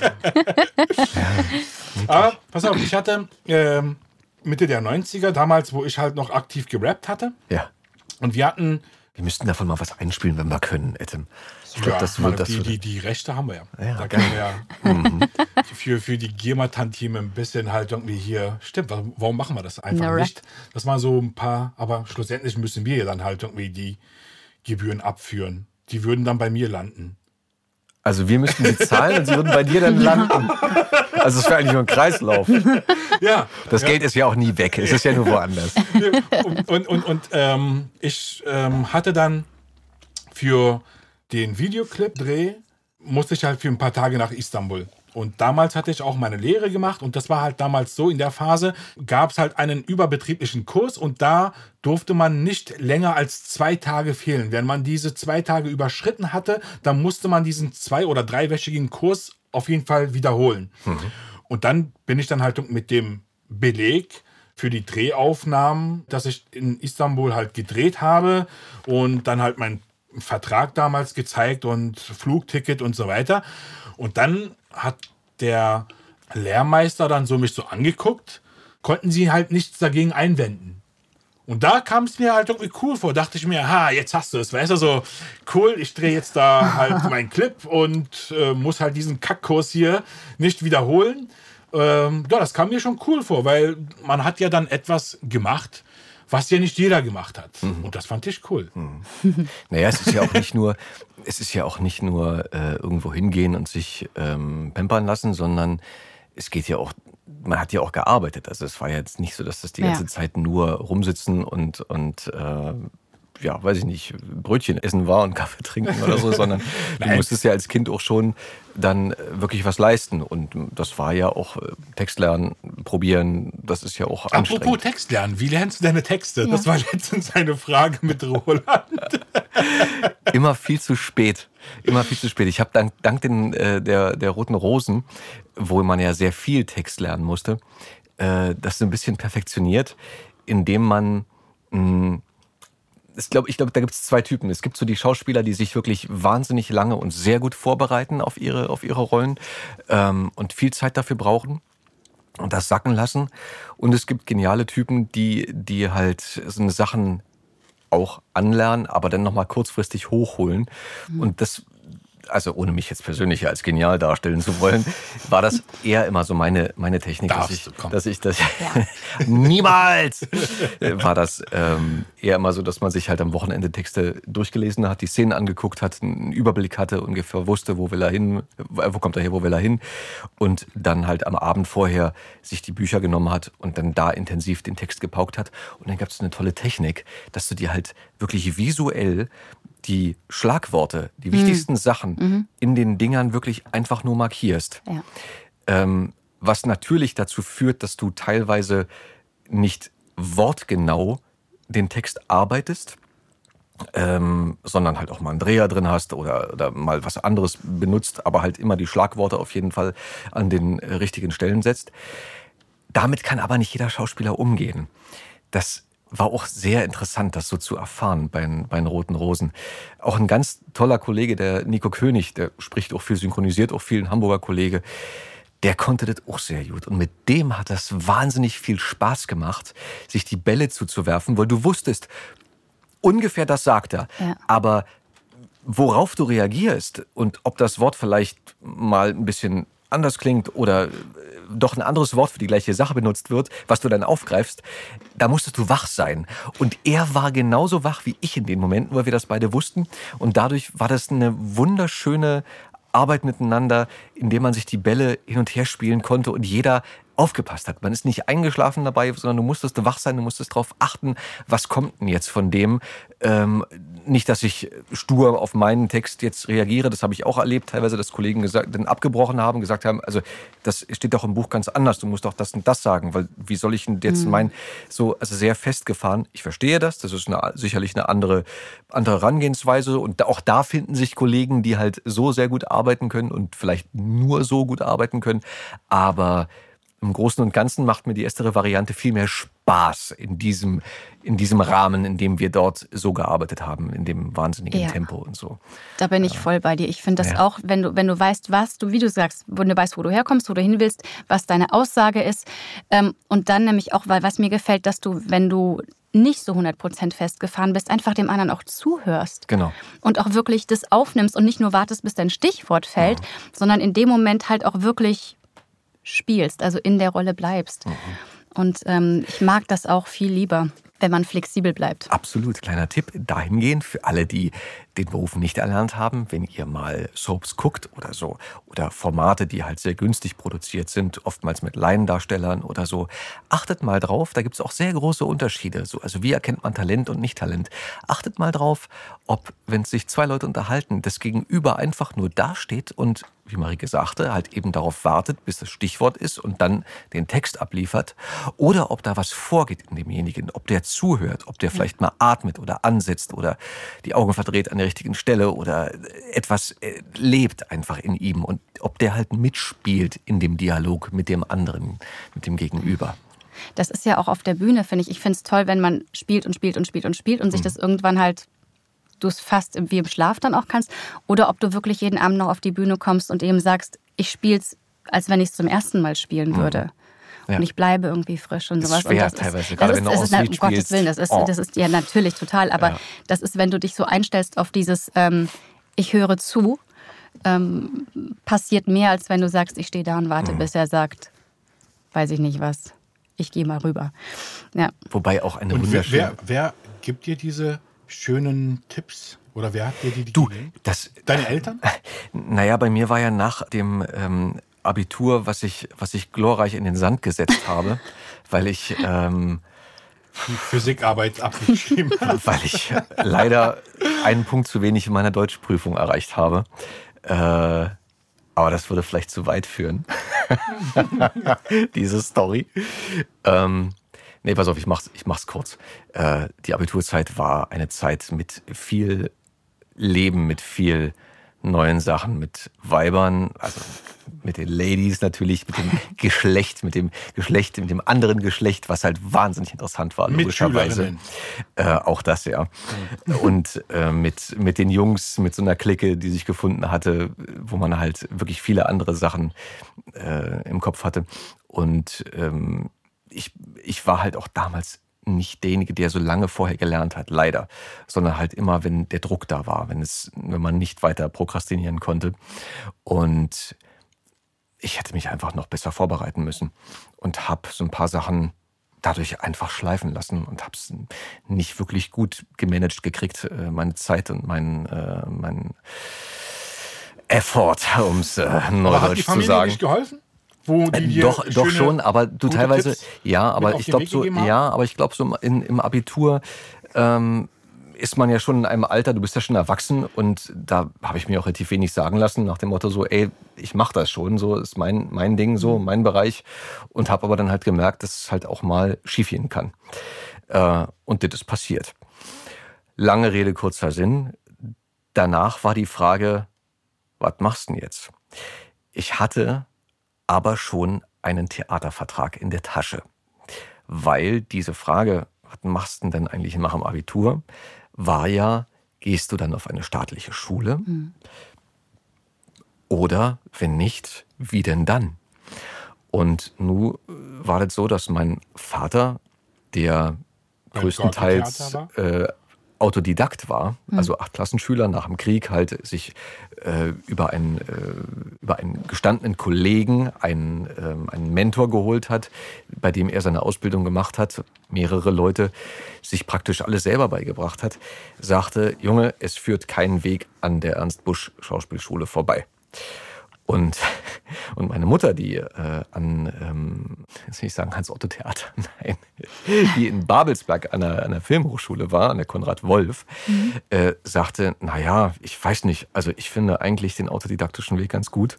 Ähm, für mich wäre der eigentlich auch besser gewesen als die Filmhochschule, weil ich hätte da weitermachen können, wo ich schon war. So, und dann stand ich da, nur mit zwei verschiedenen Aussagen und ähm, war so klug als wie zuvor und eben diese Theaterregisseurin, äh, und Intendantin, die Vera Oelschlegel. Viele der älteren Kollegen werden sie kennen. Äh, leitete damals das Tourneeunternehmen, das Theater des Ostens und hatte meinen Vater engagiert und die brauchte halt noch einen Jungen. Es war für das Stück der, der Name der Rose. Und äh, alle, die den Film kennen, Sean Connery als William von Baskerville und Christian Slater ganz jung als der junge Adson von Melk. Und eben dieser musste besetzt werden. Und die äh, Rolle habe ich bekommen nach einem kleinen Vorspiel. Mm, und die Vera Oelschlegel sagte halt, ey, was hältst du denn davon? Wir machen das mal so. Ich bin deine Mentorin und bei mir verdienst du ein bisschen Geld und mit dem Geld kannst du dir alle anderen Lehrer leisten, die du auch auf der Schule hast. Teilweise von der Schule. Ich hatte also meinen Sprecherzieher von der Ernst Busch Schauspielschule, der Bernd Kunstmann. Liebe Grüße an der Stelle mhm. äh, und vielen Dank. Äh, ich hatte, wie alle anderen auch, eine Bewegungslehrerin. Äh, ich habe Szenenstudien gemacht mit gestandenen Regisseuren oder Kollegen wie Rolf Hoppe, ähm, Gott hab ihn selig, äh, wie Horst Ruprecht, liebe Grüße, äh, auch meine Eltern, äh, auch mit meinem Bruder Matthias einmal. Und, äh, und so weiter und so fort und habe darüber äh, meine Schauspielausbildung neben dem Tourneetheater gemacht. Und das Schöne dabei war, habe natürlich auch mit Vera an Szenenstudien gearbeitet, dass man die Sachen, die man gelernt hat, dann immer gleich mhm. ausprobieren konnte auf der Bühne.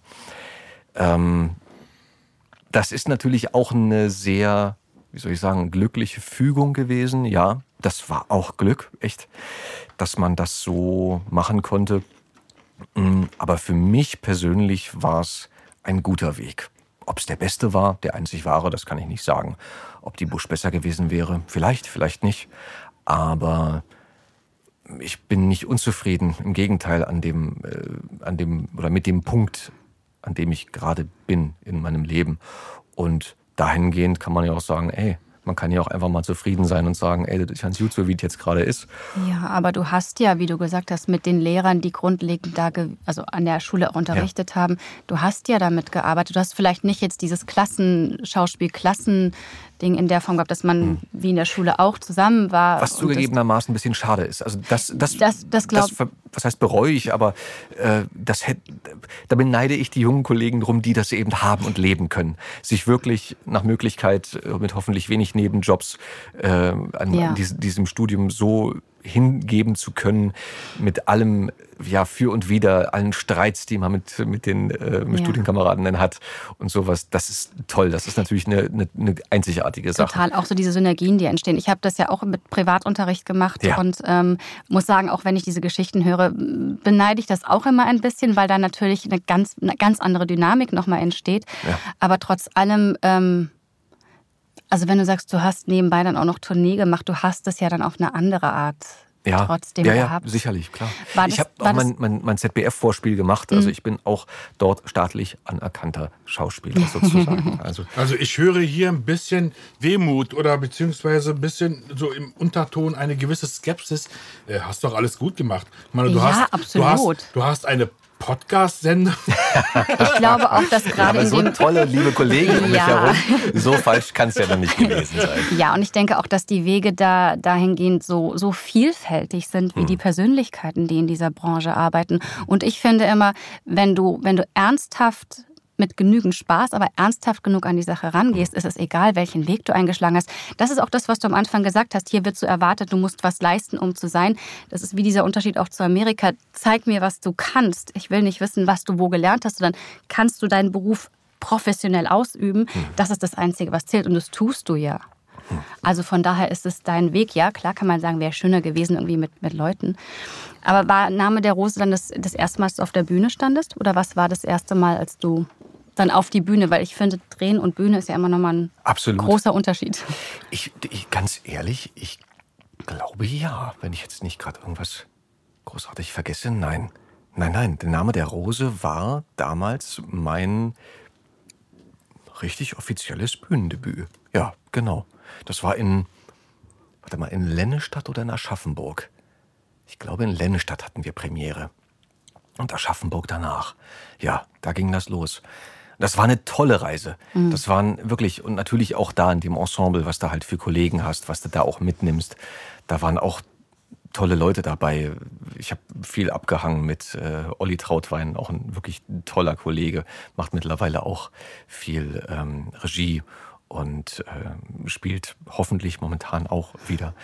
Ähm, mit dem wirklich viel gemacht und äh, ja, auch teilweise mit Kollegen, die man jetzt hier im, im Synchron wieder, wieder trifft nach, nach langer Zeit diese Zeit möchte ich nicht missen. Das war wirklich eine, äh, auch wenn es teilweise sehr anstrengend war. Und wenn man mich jetzt fragen würde, Tournee-Unternehmen jetzt nochmal los, irgendwie würde ich sagen, Leute, ganz ehrlich, nee, ich habe keine Lust mehr, danke. Ich bin an einem anderen Punkt. Aber in dem Alter, mit Anfang 20, das ja. machen zu können, da rumzufahren, jeden Tag in einer anderen Stadt äh, neue Bühnen kennenzulernen, ausprobieren zu können, zu lernen, zu spielen, zu spielen, zu spielen, zu spielen, Erfolge, Misserfolge. Jedes Publikum ist anders. Mal klatschen sie, mal lachen sie, mal lachen sie nicht, mal klatschen sie nicht. Ähm, auch alles immer nicht zu, zu werten. Wir haben teilweise wirklich Riesenapplaus gehabt, wenn äh, wenn du dachtest, haben die überhaupt schlafen die alle? Kriegen die irgendwas mit? Und die ganze Stecknadel fallen lassen, keiner reagiert bei dem Witz. Äh, und nachher fanden die das aber alle ganz toll. Und umgekehrt, so, wo die Leute wahnsinnig dabei waren, gelacht haben und dann war kurzer Applaus, danke, tschüss und das war's. So, so hä, das ist ja merkwürdig. Ähm, Salzburger Festspielhaus vor 2000 Leuten zu spielen, auch großartig, tolle Erfahrung, danke dafür. Ähm, in Luxemburg, in der Schweiz, in Österreich unterwegs zu sein, überall äh, die Bühnen Wie lange warst du zu bestreiten. So? Das war das war mehrfach. Das erste Mal waren glaube ich sechs Wochen. Da waren wir sechs Wochen am Stück, dann eine kurze Pause und dann noch mal drei Wochen. Das war das war echt eine lange Zeit so. Ja, aber ähm, für, für welchen Zeitraum? Also wie lange warst du mit oh Gott, das waren Theater so drei, unterwegs? Vier Jahre waren das ungefähr, wo wir das regelmäßig gemacht haben. Das war der Name der Rose und die heilige Johanna von, äh, von Shaw haben wir gespielt zusammen. Mhm. Und später hat dann die Vera noch inszeniert äh, die Hochzeit des Figaro. Mhm. Damit waren wir dann auch unterwegs. Bei der Name der Rose und bei der heiligen Johanna stand ich mit äh, meinem Vater und halt dann später auch mit meinem Bruder, der kam dann noch dazu mhm. ins Ensemble auf der Bühne. Und beim Figaro dann mit meiner Mutter. Und das ah, okay. war mit meiner Mutter zusammen, hatte ich dann parallel noch einen, ähm, einen Erich Kästner Abend ins Leben gerufen, äh, den, den wir geschrieben haben. Ähm, danke auch dafür an meine Ma. Äh, das war auch wirklich eine, auch eine ganz, ganz tolle Zeit und eine wunderschöne Inszenierung. Das hat sehr viel Spaß gemacht, weil es halt auch was, was Eigenes war und ähm, eine ja, ein, ein, ganz besonderes Bühnenstück war und die mir natürlich auch Erich Kästner sehr nahe gebracht mhm. hat, den ich wirklich sehr, sehr mag und ja. äh, von dem man sich vieles äh, durchlesen, angucken kann ähm, und mal zu, äh, zu Güte führen kann, auch gerade in der Weihnachtszeit. Wie ist es mit der Familie zu arbeiten? Ähm, es werden Kollegen auf der Bühne. Es, ist, es hört auf, Familie zu sein auf okay. der Bühne irgendwie. Es war für mich immer wie so ein, wie so ein Schalter. Es, es ist was anderes. Es mhm. ist nicht mehr der Papa, nicht mehr die Mama. Es sind auf einmal Kollegen. Und mit denen kannst du dich auch mal streiten. Mit denen äh, kannst du, musst du nicht immer einer Meinung sein. Äh, bei denen ärgerst du dich auch, wenn da was schief geht oder so. Aber ja, natürlich gibt es auch da Sachen. Es gab eine Stelle bei, bei, bei der Rose, wo mein Vater oftmals einen Hänger hatte. Der wusste, der, der, von der einen Szene auf die andere zu kommen, der Sprung war so groß, dass ihm das schwer fiel, jedes Mal den richtigen Impuls zu finden. Weil wir oftmals auch an der, auf der Bühne, du hast ja, du verbindest das Spiel ja auch oftmals mit den, mit den Gängen, die du ja. hast. Immer zu der Frage, wie kannst du den Text merken? Naja, ja. Du stehst ja nicht alleine auf der Bühne äh, zwei Stunden und, und äh, stehst starr da und laberst vor dich hin, sondern du agierst ja. Oftmals kommt ein Kollege und du weißt ja, ah, wenn der Kollege kommt, dann ist es die Szene und ähm, wenn der das Messer greift, dann sage ich natürlich das und das und so weiter und so fort. Das sind ja alles Brücken. Mhm. Lange Rede, kurzer Sinn. Wir hatten aber auch oftmals die gleiche Stelle, wo wir standen und an jeder dieser Stellen kam dann halt eine neue Szene und da kannst du schon mal was verwechseln. Und da gab es dann auch so einen Moment, wo man äh, wo der Text, glaube meines Vaters sein sollte, Adson, wir müssen jetzt zwei Dinge tun. Erstmal das und dann das. Und er kam oftmals nicht drauf. Und dann habe ich mich manchmal so weggedreht vom Publikum oder einfach so ein bisschen seitlich gestellt und dann so nicht mich, nicht mich mit einem Finger gekratzt an der Schläfe, sondern halt mit zwei Fingern und mein Vater Sehr dabei gut. angeguckt. Dann, dann, kam so ein leichtes Lächeln in sein Gesicht. Ja. Und, äh, dann holte er tief Luft und sagte, Arzon, wir müssen jetzt zwei Dinge tun. Das war natürlich, cool. das sind natürlich schöne Momente. Ja. Das kannst du auch mit Kollegen haben, aber das sind natürlich Momente, die du mit der eigenen Familie, äh, mit, mit der Mutter, mit dem Vater ja. äh, nochmal anders wahrnimmst und auch dann äh, in dem Moment, wo ich es jetzt auch gerade erzähle, natürlich auch sehr zu schätzen weiß, dass man sowas erlebt hat und sowas erzählen kann. Das ist ja. was sehr Besonderes, was natürlich nicht jeder Schauspieler haben kann. Das ist mir bewusst. Aber es ist toll auch. Also ich, ich hätte tatsächlich auch die andere Seite, ob deine Eltern dich dann quasi mehr wie soll ich sagen, noch belehrend, aber wenn die so respektvoll, also mhm. auch diesen kollegialen Status einem, ist das ja Traum. Also das, das war tatsächlich immer so. Also da habe ich nie das Gefühl, auch wenn ich mit meinem Vater teilweise da nicht einer Meinung war, ähm, aber dass man sich halt immer dann auf Augenhöhe ja. unterhalten hat und äh, darüber gesprochen hat. Und genauso mit meiner Mutter, die ja da auch sehr, wie soll ich sagen, sensibel vorgegangen mhm. ist bei vielen Sachen. Wollen wir das nicht so machen oder sowas? Äh, das war, waren immer zwei Paar Schuhe, aber halt immer Super. dahingehend immer, immer schön. Ich überlege gerade noch, wir hatten auch bei meiner Mutter eine, beim, beim Kästner auch so eine, so eine wunderschöne Stelle.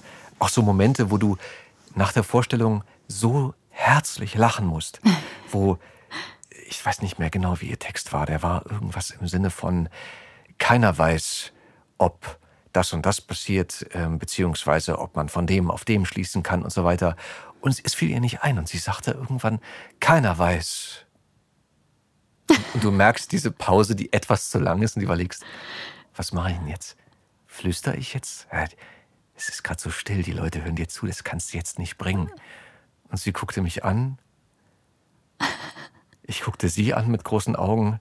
Das ist ein Moment der Starre, die dann wirklich viel Zeit braucht. Es vergeht wahnsinnig viel Zeit in diesem Moment. Du hättest Gefühlte rausbauen. Zeit. Gefühlte Zeit, mhm. natürlich. Das sind Äonen. Dann drehte sie sich wieder nach vorne und sagte, keiner weiß, was ist, was kommt und was war.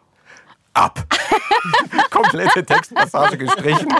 Kann man aber so machen. Fürs Publikum Großartig. nicht ersichtlich. Nö. Äh, herrlich. Und ja, auch da so, danke dafür. Da, da lache ich heute noch äh, sehr häufig in mich hinein oder so, wenn Toll. einfach nur dieses, keiner weiß, wenn jemand das sagt oder so, kommt das sofort hoch bei mir. Ja, unvergessliche Momente. Sehr, sehr schön. Wunderbar. Schön. Wie kam dann das Mikro dazu? Wann kam das dazu? Das Mikro war tatsächlich ähm, schon während der, ich überlege gerade, während der Theaterzeit ja, während der Theaterzeit dazu, äh, mit Anfang der 20er. Ähm,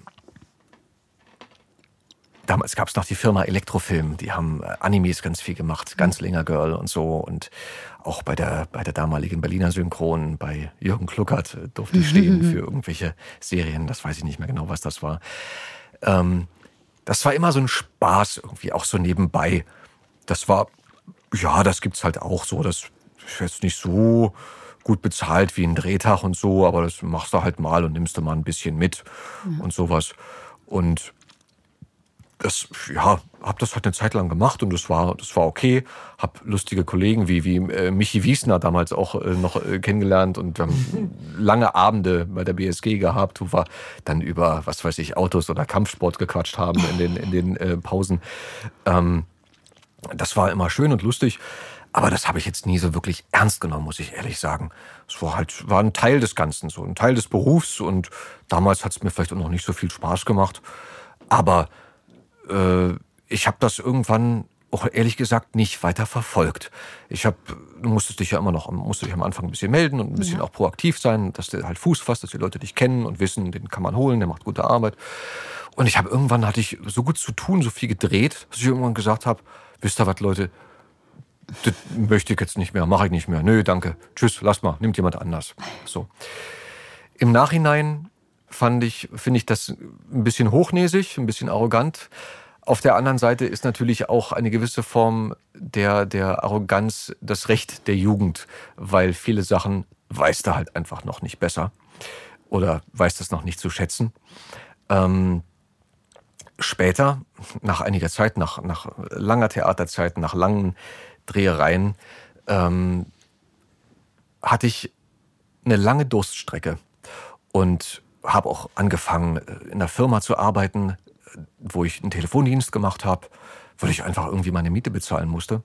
Und ich wusste da in dem Moment echt nicht so richtig, scheiße Junge, wie geht's denn jetzt weiter? Ich habe wahnsinnig viel Energie reingesteckt. Ich habe äh, hat er gedreht bei den Roten Rosen und dachte halt so, wenn du jeden Tag drehst, fünf Tage die Woche, äh, auch zu sehen bist, auch in der ARD, denkst du dir halt so, na ja, im ersten deutschen Fernsehen, dann wird, werden dich ja Leute sehen und dann, wenn das vorbei ist, dann kommt was anderes, dann werden dich die Leute ja schon einladen. Du hast gute Arbeit gemacht, du hast äh, Komplimente bekommen, also wird das Ding schon laufen. Ja, Pustekuchen, hast du dir so gedacht? Wien. Und ich wusste nicht, ich hab, bin zu Filmfesten gerannt, habe mein Demoband hm. gepflegt, habe mit einem Kollegen viel Demobänder gedreht, versucht da auch ein bisschen was auf die Beine zu stellen. Das hat nicht geklappt. Äh, egal wie. Das Geld wurde immer weniger, die Miete musste gezahlt werden. Und ich merkte ganz schnell in der Firma, in der ich, wo ich wirklich dankbar dafür war, dass mich ein Freund da reingebracht hat, mhm. äh, was alles gut war. Als Schauspieler kannst du das. Du kannst dich verkaufen, du kannst Englisch, du kannst mit den Leuten sprechen am Telefon, du kannst sie vermitteln.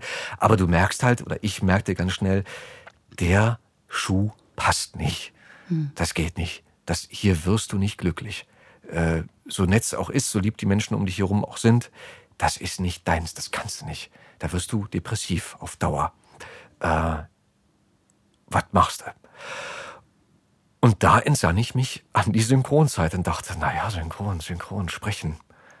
Ja, gut, kannst es ja noch mal versuchen, du kannst es ja noch mal probieren. Und dann habe ich mich wieder ganz hinten angestellt und einige kannten mich noch, aber das hat jetzt auch nicht so viel. Das war vielleicht mal ein Türöffner, dass jemand gesagt hat, mhm. ah, du, ach, du bist Mensch, komm mal her, ist ja lustig und so. Naja, gut, schön, komm, dann mach mal jetzt. Und das war schwer. Das war für mich echt schwer, nochmal äh, mich da ganz zurückzunehmen und von hinten anzufangen. Wie alt warst äh, du da? Da war ich, warte mal, das war, das war der, der zweite, erste 2012. Da war ich 29. Okay, ja. Ähm, und ja, dann hing das los. Wieder die ganze Mühle. Hm. Hallo, ich bin, ich würde gerne, hätten Sie für mich.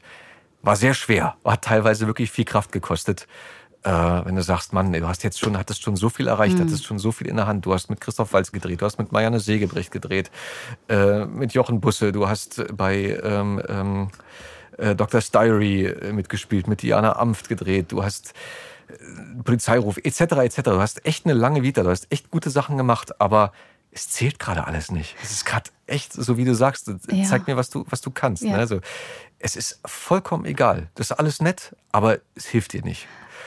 Und naja, und dann musste er natürlich auch die ganze Sache hier wieder neu lernen. Also auch das Mikrofon ist halt berechtigterweise, es wird mhm. ja, hab, wir haben es schon mal gehabt, das Thema, es wird ja nicht unterrichtet an den Schulen, es wird weder an der Busch noch an der, äh, an der Konrad Wolf unterrichtet. Äh, Synchron, es gibt Synchronkurse, wie hilfreich die für den ja. Einzelnen sind, ist sehr unterschiedlich, glaube ich. Ja. Aber sei mal dahingestellt, ja, kann dir helfen, aber bestehen musst du dann trotzdem irgendwie. Ja.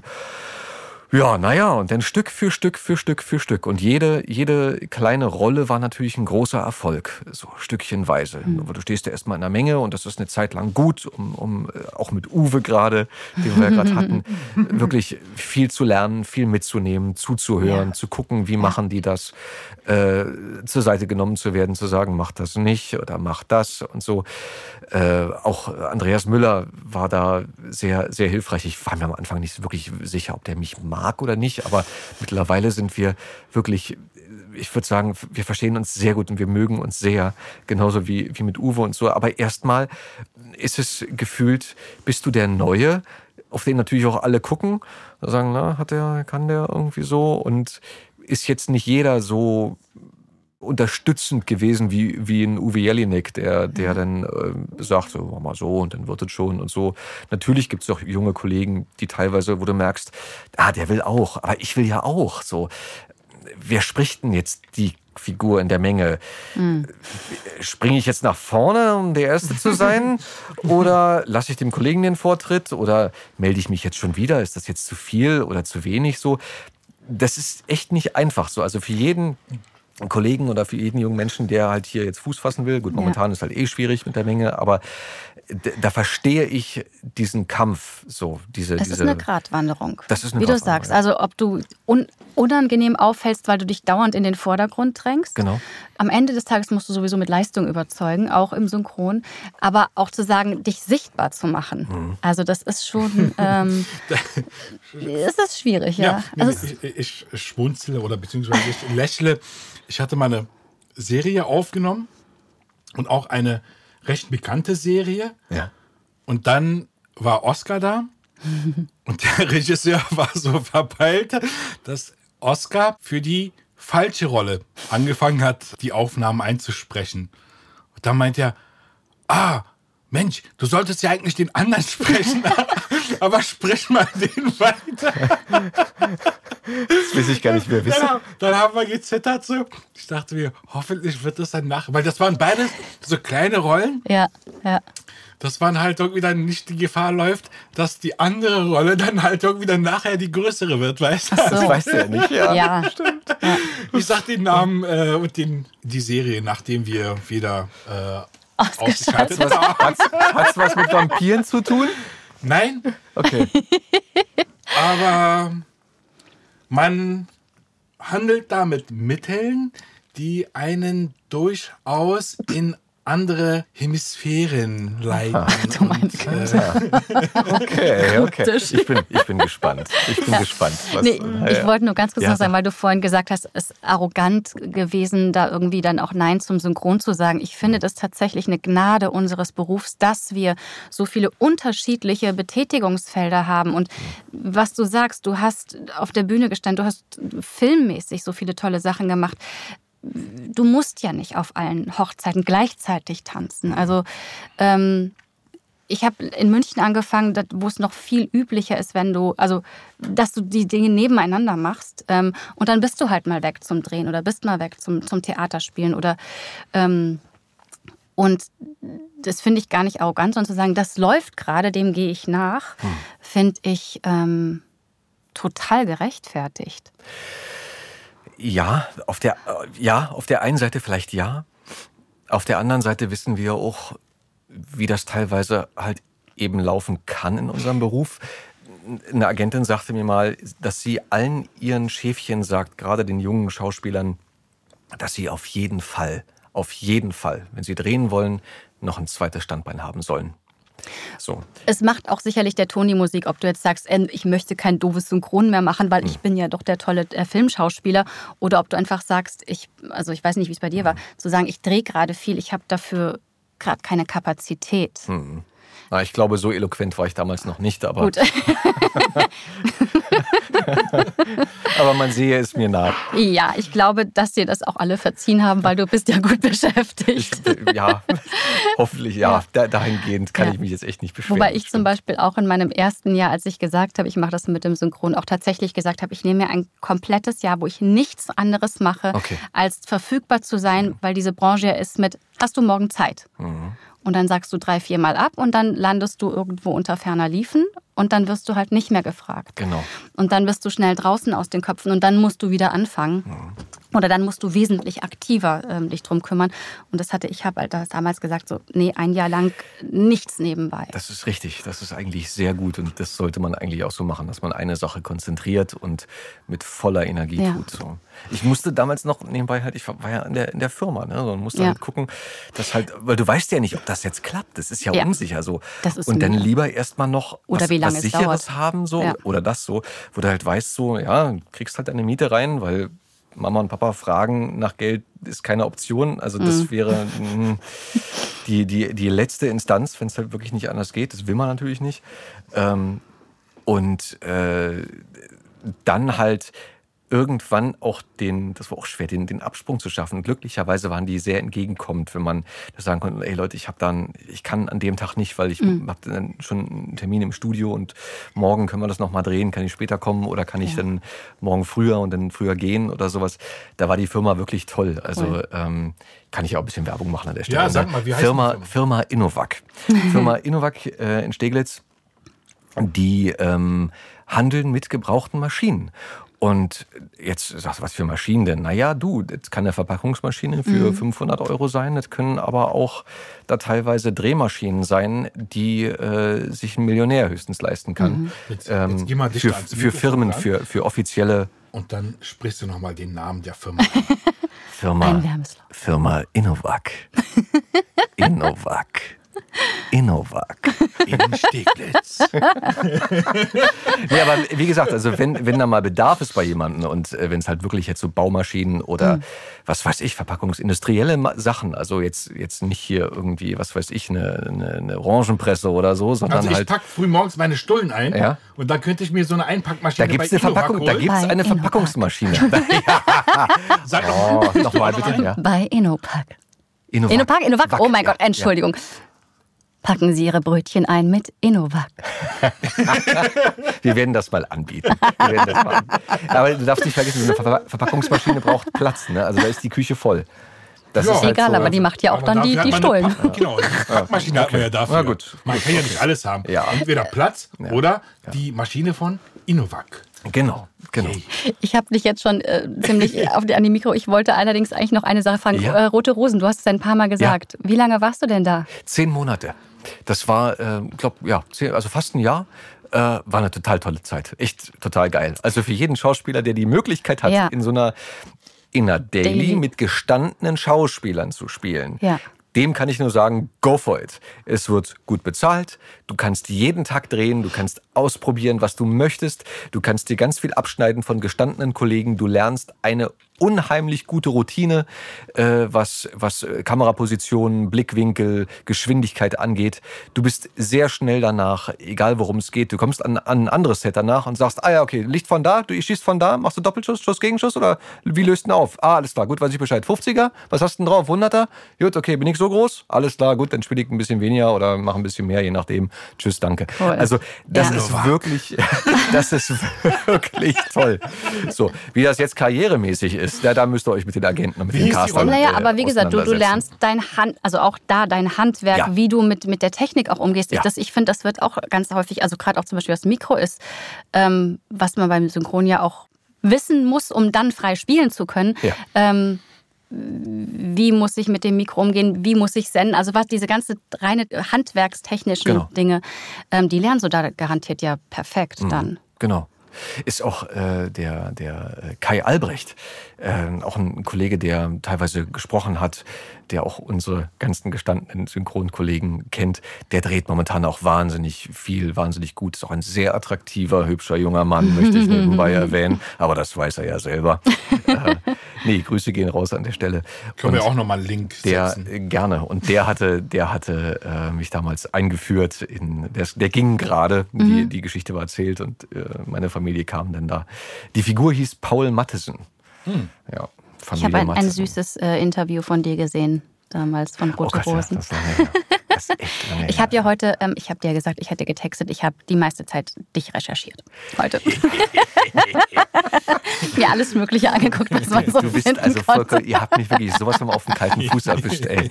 Echt, das ist euch wirklich gelungen. Meine Fresse. Hätte ich ja nie im Leben mit gerechnet. Aber ich meine, es war alles sehr spontan. Du hast mich gestern Abend noch gefragt, hättest du Zeit? Wir haben gerade nicht, willst du kommen? Unfassbar.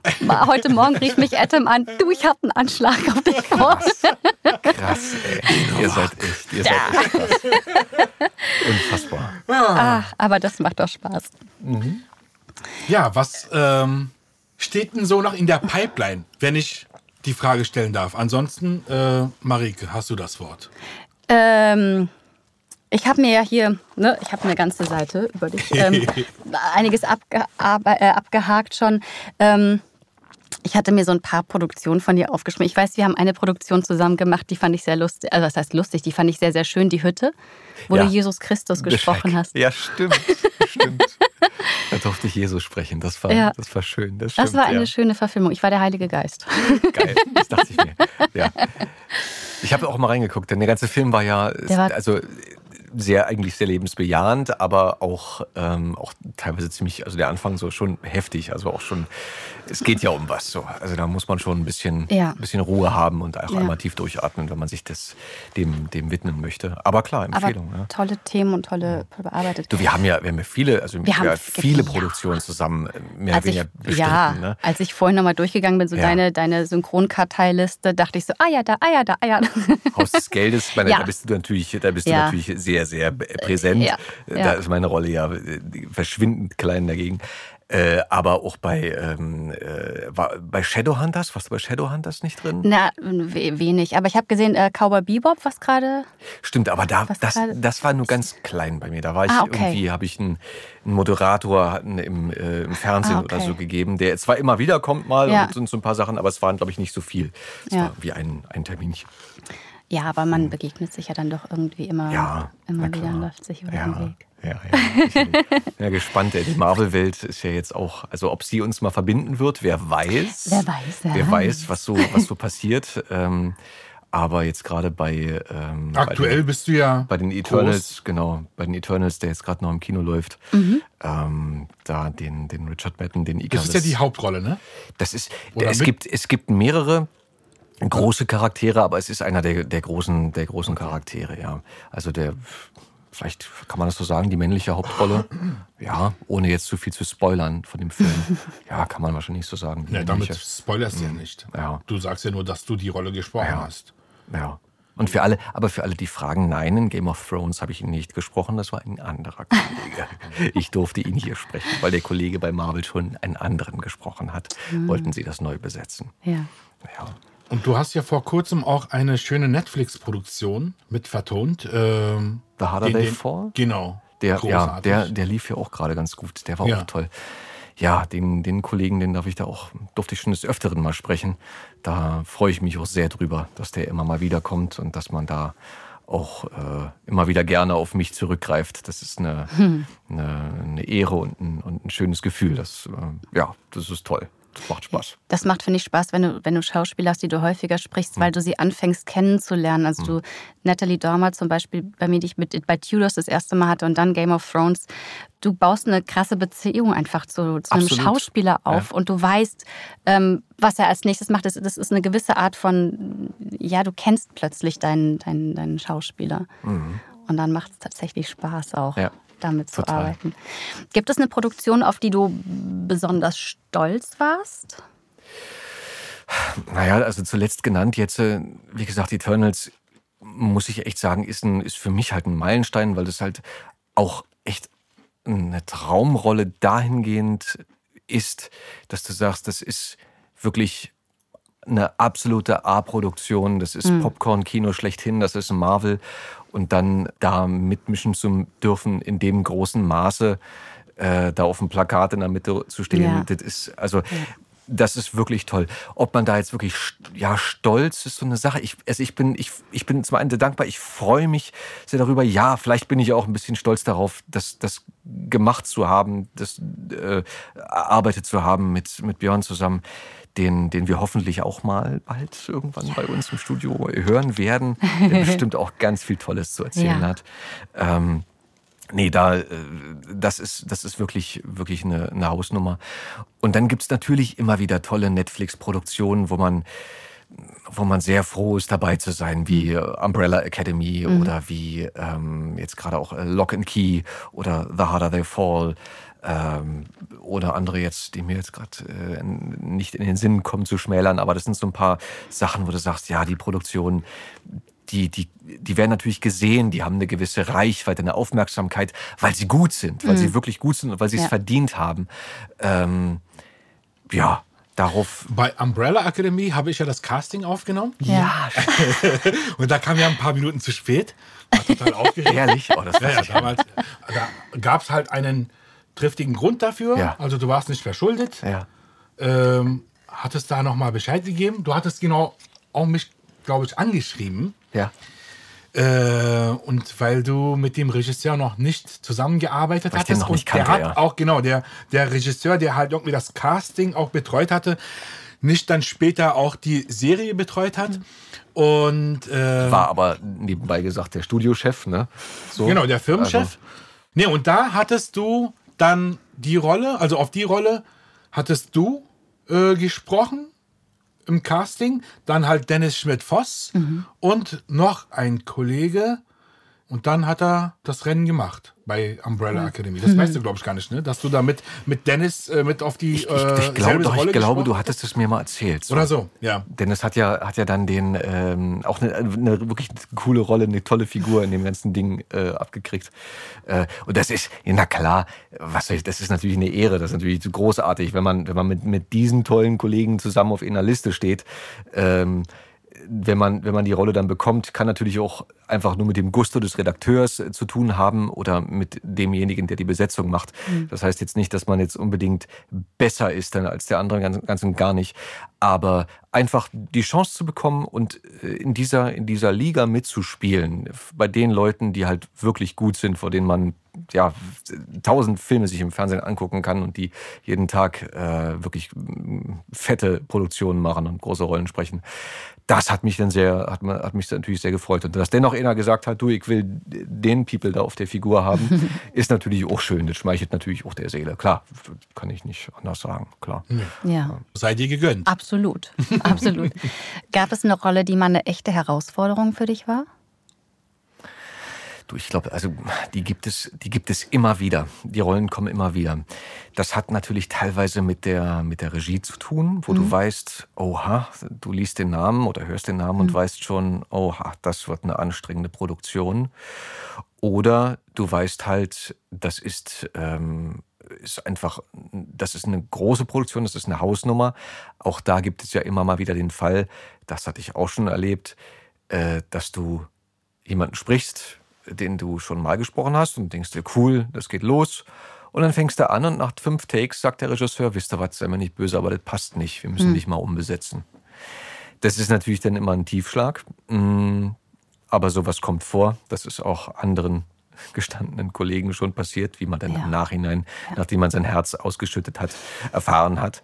Äh, das beruhigt natürlich ein bisschen. Ja, aber- äh, und und ähm, so Herausforderungen sind natürlich immer Hauptrollen, die, ähm, wie soll ich sagen, eigentlich immer, nicht, dass kleine Rollen nicht auch mal genauso herausfordernd sein können, aber Rollen, die du über einen großen Zeitraum tragen musst.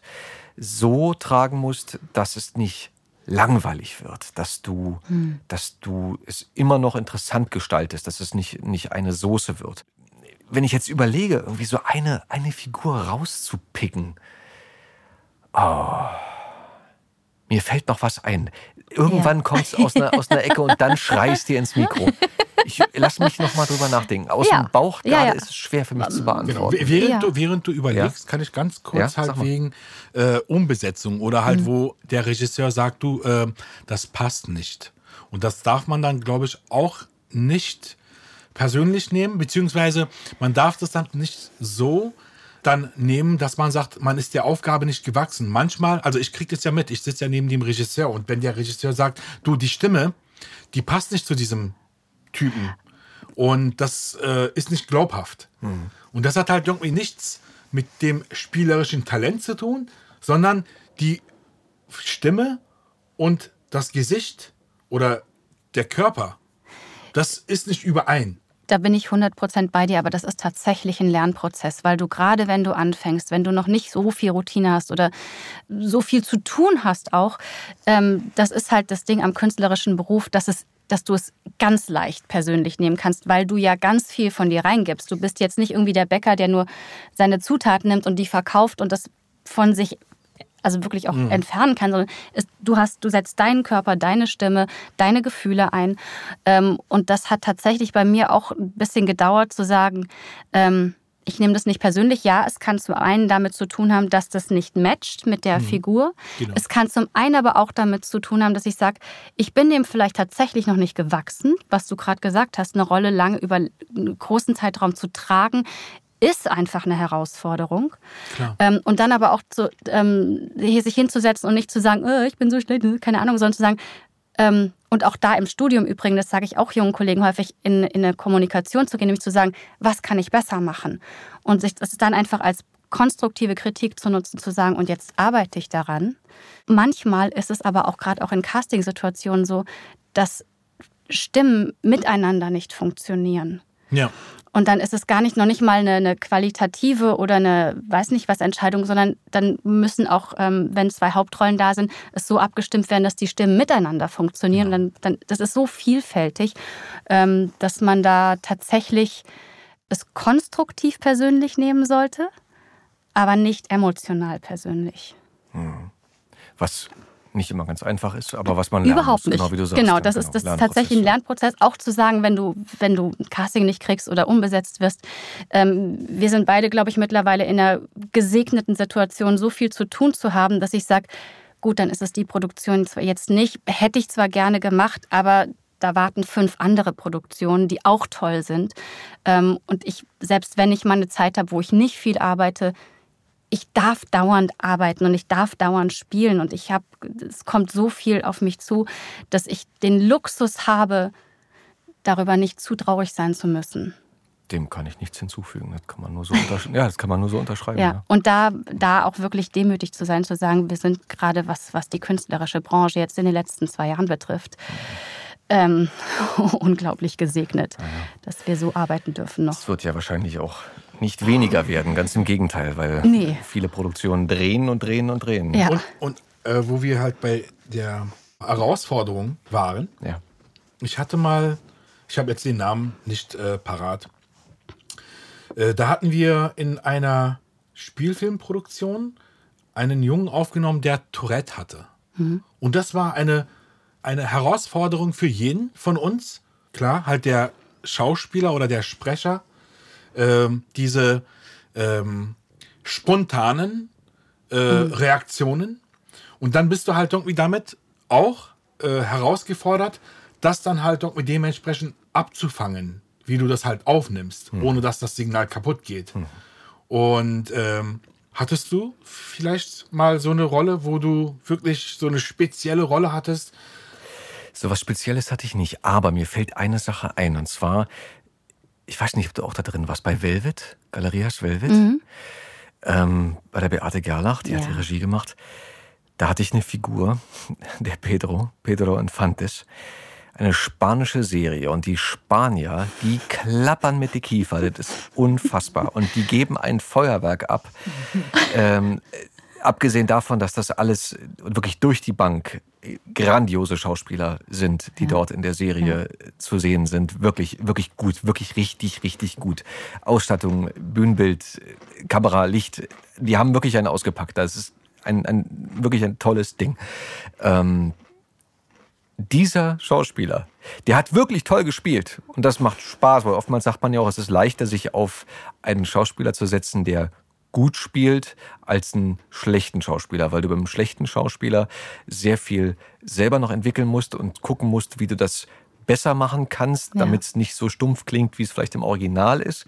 Und bei einem guten Schauspieler kannst du halt ganz viel abnehmen. Der bietet dir ja schon viel an und du siehst, ja. okay, da macht er einen Bruch, da ist er hoch, da geht er in tief und dann spielt er das laut und das leise und so weiter und so fort. Ähm, aber das in einem Tempo und dieser, dieser junge Mann, die Brüche, die der gespielt hat und dann mit dieser Sprache, das war wirklich immer eine Herausforderung mhm. für, ich glaube, für alle im Team, sowohl für den Tonmeister als auch für den Schnittmeister, der darauf auf die vielen Labbys irgendwie achten musste, als natürlich auch für die Regie, für Beate, das alles so zu führen, dass es halt ähm, gut zusammenspielt. Äh, das war auf jeden Fall eine, eine herausfordernde Produktion. Ja, daran entsinne ich mich. Hm. Du machst ja auch viel Anime, ne? Oder immer ja, wieder kommt, auch. Kommt immer mal wieder um die Ecke was. Ja. ja, ist nicht der überwiegende Teil, aber es ist einiges Ab, dabei ja, auf jeden Fall. Ich mache es auch gerne. Das wäre nämlich meine Frage. Also es, ja. es, ist ja trotzdem ein Unterschied, auch weil du gerade gesagt hast, mit man ist freier in der Gestaltung, was ich beim, bei Anime immer so empfinde, dadurch, dass du nicht so sehr auf die Lippen krass fixiert bist, weil die etwas ähm, undefinierterer hm. sind, sagen wir nicht so präzise ja. sind. Ähm, Gibt es für dich einen Unterschied? Machst du eins lieber, weniger lieb? Der Wechsel ist gut. Ja. Der Wechsel ist gut. Ja. Ich glaube, wenn du halt immer nur das eine machst, wird es äh, langweilig, wenn du das eine machst. Ähm, schön ist es, sowas dazwischen zu haben und äh, Anime oder Zeichentrick oder äh, ja. so, eine, so eine Sachen können halt auch immer sehr befreien, gerade weil du halt, wie du, wie du sagst, teilweise ein bisschen mehr Freiheiten hast, weil du ein bisschen äh, vielleicht manchmal auch aus dir rausgehen kannst, solange es nicht nur Schreierei ist. Das gibt's ja auch. Das wird dann auch äh, wirklich anstrengend. Da gab es auch eine Produktion, die ich jetzt abgesagt habe für, für das nächste Jahr, weil die Belastung für die Stimme so hoch mhm. ist, dass man dann nur das machen könnte und nebenbei ja. eigentlich nichts anderes. Und ja. das wäre zu schade. Und da kommt man noch an den Punkt, wo man sagt, ey, lass einen jungen Kollegen ran, der vielleicht noch nicht so viel zu tun hat, der hat auch die Zeit dafür und äh, die Kraft und den Willen. Probier den aus, der, der kann dann da was mitnehmen, viel lernen, gut Geld ja. verdienen und was machen. Das ist dann auch nicht schlimm. Nö, der Wechsel, das, das ist es eigentlich. Da mehr, viel mehr kann ich da gar nicht zu sagen eigentlich. Ja gibt auch da ein paar schöne Produktionen. Der One Punch Man zum Beispiel, der ja auch in der, in der Szene sehr gut angekommen ist, glaube ich. Der hat äh, sehr viel Spaß gemacht mit, mit den Kollegen. Da war ja auch, waren ja auch wirklich fast alle dabei. Und mal gucken, ob da noch was kommt. Wir werden sehen. Mhm. Oh, weil du gerade Kollegen sagst. Hast du noch mit Kollegen zusammen vor dem Mikro gestanden? Äh, sehr selten. Diese Zeit wo das wirklich so gängig war, die war auch vor meiner Zeit. Also als ich dann mit Ende 20 mhm. wieder angefangen habe zu sprechen, da war es dann schon so, dass man halt in der Menge zusammen aufnimmt und dann teilweise, wenn es so Zweier-Szenen waren oder mhm. so, dann hat man das noch gemacht. Also ja, ich habe das erlebt, aber auch da war es schon selten, weil das GX-Aufnehmen einfach logistisch einfacher ist, besser ist, lukrativer, effizienter ja. für, die, für die Firmen. Ja. ja. Mhm. Weil ich habe in der Zeit noch gelernt, wo das, äh, gelernt, habe ich angefangen, wo das äh, noch sehr, sehr üblich war und ich habe das total genossen. Ähm, klar, arbeitet man, kann auch konzentriert auf einer Rolle bleiben, wenn ja. man das äh, alleine macht. Aber ich habe das damals noch sehr, also vor allen Dingen, weil du so viel lernst von Kollegen.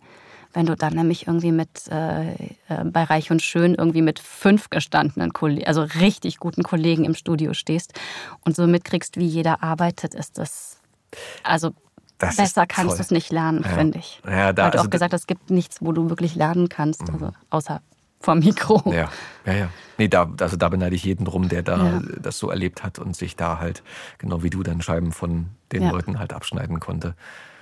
Man kann schon dankbar sein, wenn man da mal Mäuschen spielen darf irgendwo und ja. mal guckt, wie der so arbeitet oder die.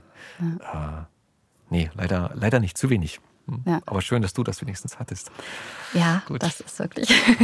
ich hatte es auch. Ja, du hast das äh, zuhauf. Mehr als dir lieb Auf, war, bestimmt. Aufgenommen. der arme Tonmeister, der dann sagt: ah, Nee, das kriege ich nicht auseinander. Hey, müssen nochmal. Ja. Dann, Mann, ich drücke dann halt immer wieder auf Rot. Mhm. Nochmal bitte. Und dann dürfen sie sich halt dann ärgern. Oder durften sie sich dann ärgern. Ja. Ähm, du sprichst ja, du sprichst mittlerweile auch hauptsächlich, oder? Machst du noch Theater, Film? Momentan ja nicht. Also ich hatte mal, ich weiß gar nicht, letztes Jahr, vorletztes Jahr habe ich gedreht. Aber mhm. es ist, meine Agentur ist in Rente gegangen.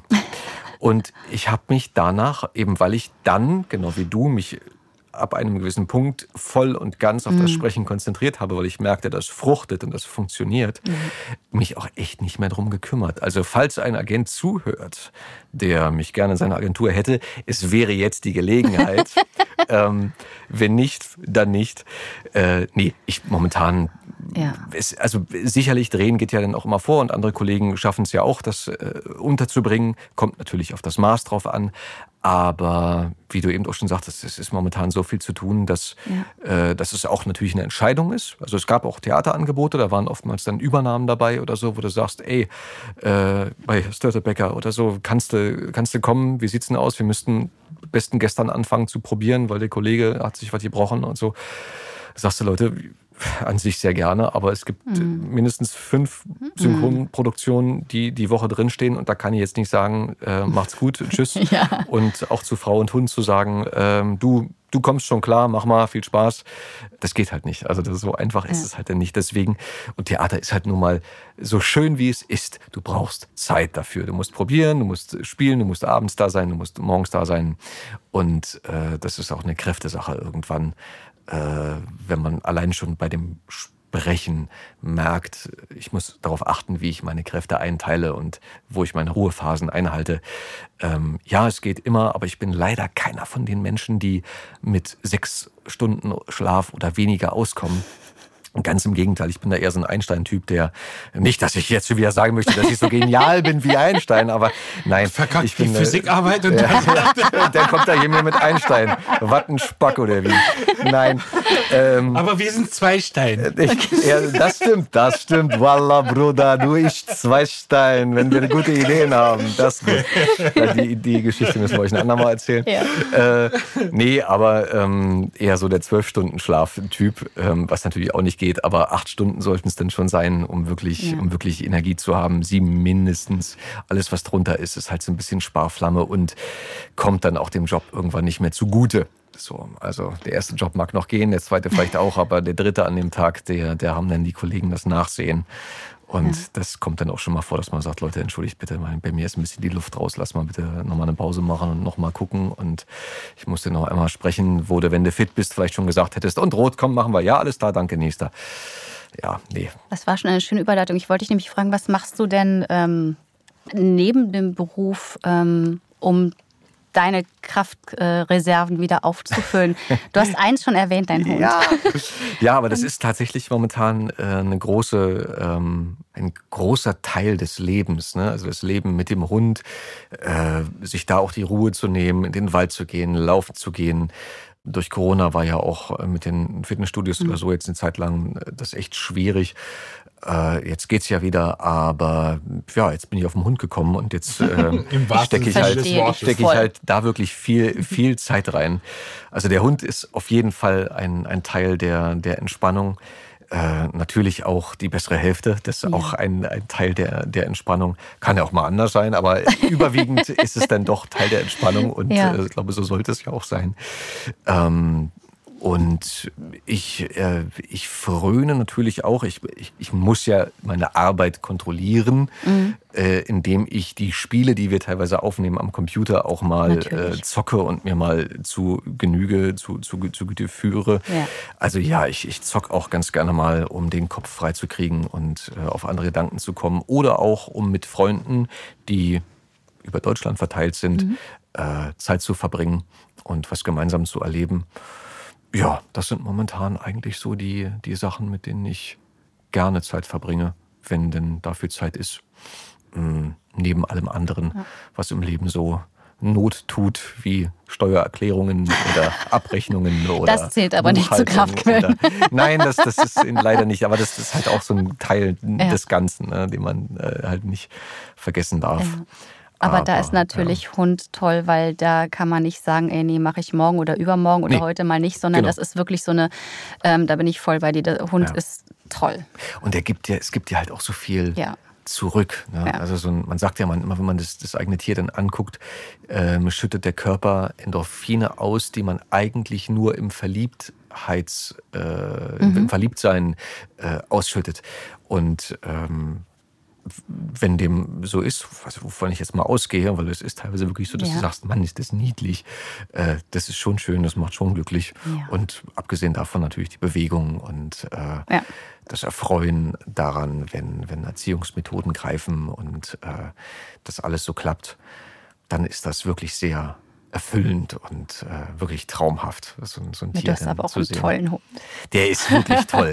Der ist wirklich Der toll ist wirklich, geworden, ja. muss ich wirklich sagen. Und da hat aber auch, hat die hat die Sarah auch einen ganz großen Anteil daran. Können wir, man, wir müssen so viele Links einfügen hier. es gibt einen ganz tollen Podcast von einer ganz ganz tollen besten überhaupt Hundetrainerin der ganzen weiten Welt, der Sarah Koppmann und der Podcast heißt Pod Dogs. Ich habe es ja auch schon mal eingesprochen. Geil. Ähm, und ähm, und ja, also für jeden, der sich der sich dafür interessiert, dem kann ich den Podcast ans Herz legen. Und ähm, dank eben der Sarah ist der Hund wirklich auch gut in die Spur gekommen und hat äh, ist äh, jetzt mit seinen, na, was wiegt er jetzt so 52 Kilo, äh, wirklich äh, ein Prachtkerl, dem, ja. dem man aber auch zurückpfeifen kann und der hoffentlich keinen was heißt hoffentlich, nee, wo, bei dem man darauf achten kann, dass er keinen belästigt und der auch keinen belästigt und den man auch gerne mal, wenn es denn geht, mit ins Studio nehmen kann und ihnen ja. sagen kann, so, äh, jetzt legst du dich da mal hin, bist mal ruhig. Und ähm, wir hatten neulich die Situation, Etem und ich, bei einer anderen Firma, wo wir zusammengearbeitet hatten. Und dann fragte der Herr am Empfang noch, ob du ihn gehört hast.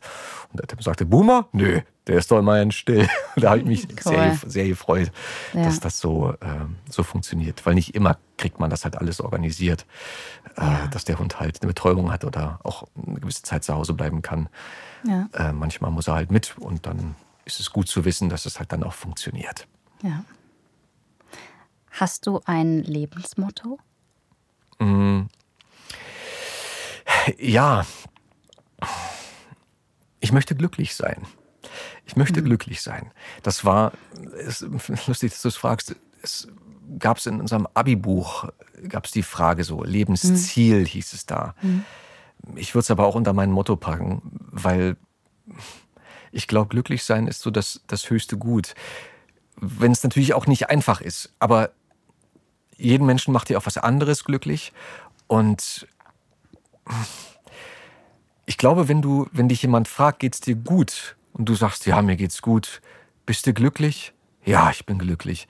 Dann ist es, was willst du mehr? Also mehr kannst du nicht erreichen. Ja. Und ich glaube, das ist es, wonach es zu streben lohnt mit allem, äh, was man hat, weil unsere Zeit ist ja nun mal sehr begrenzt auf dem Planeten. Und ja, es kann nicht immer alles nach Plan laufen, aber es gibt diesen schönen Spruch von Morgenstern, glaube ich.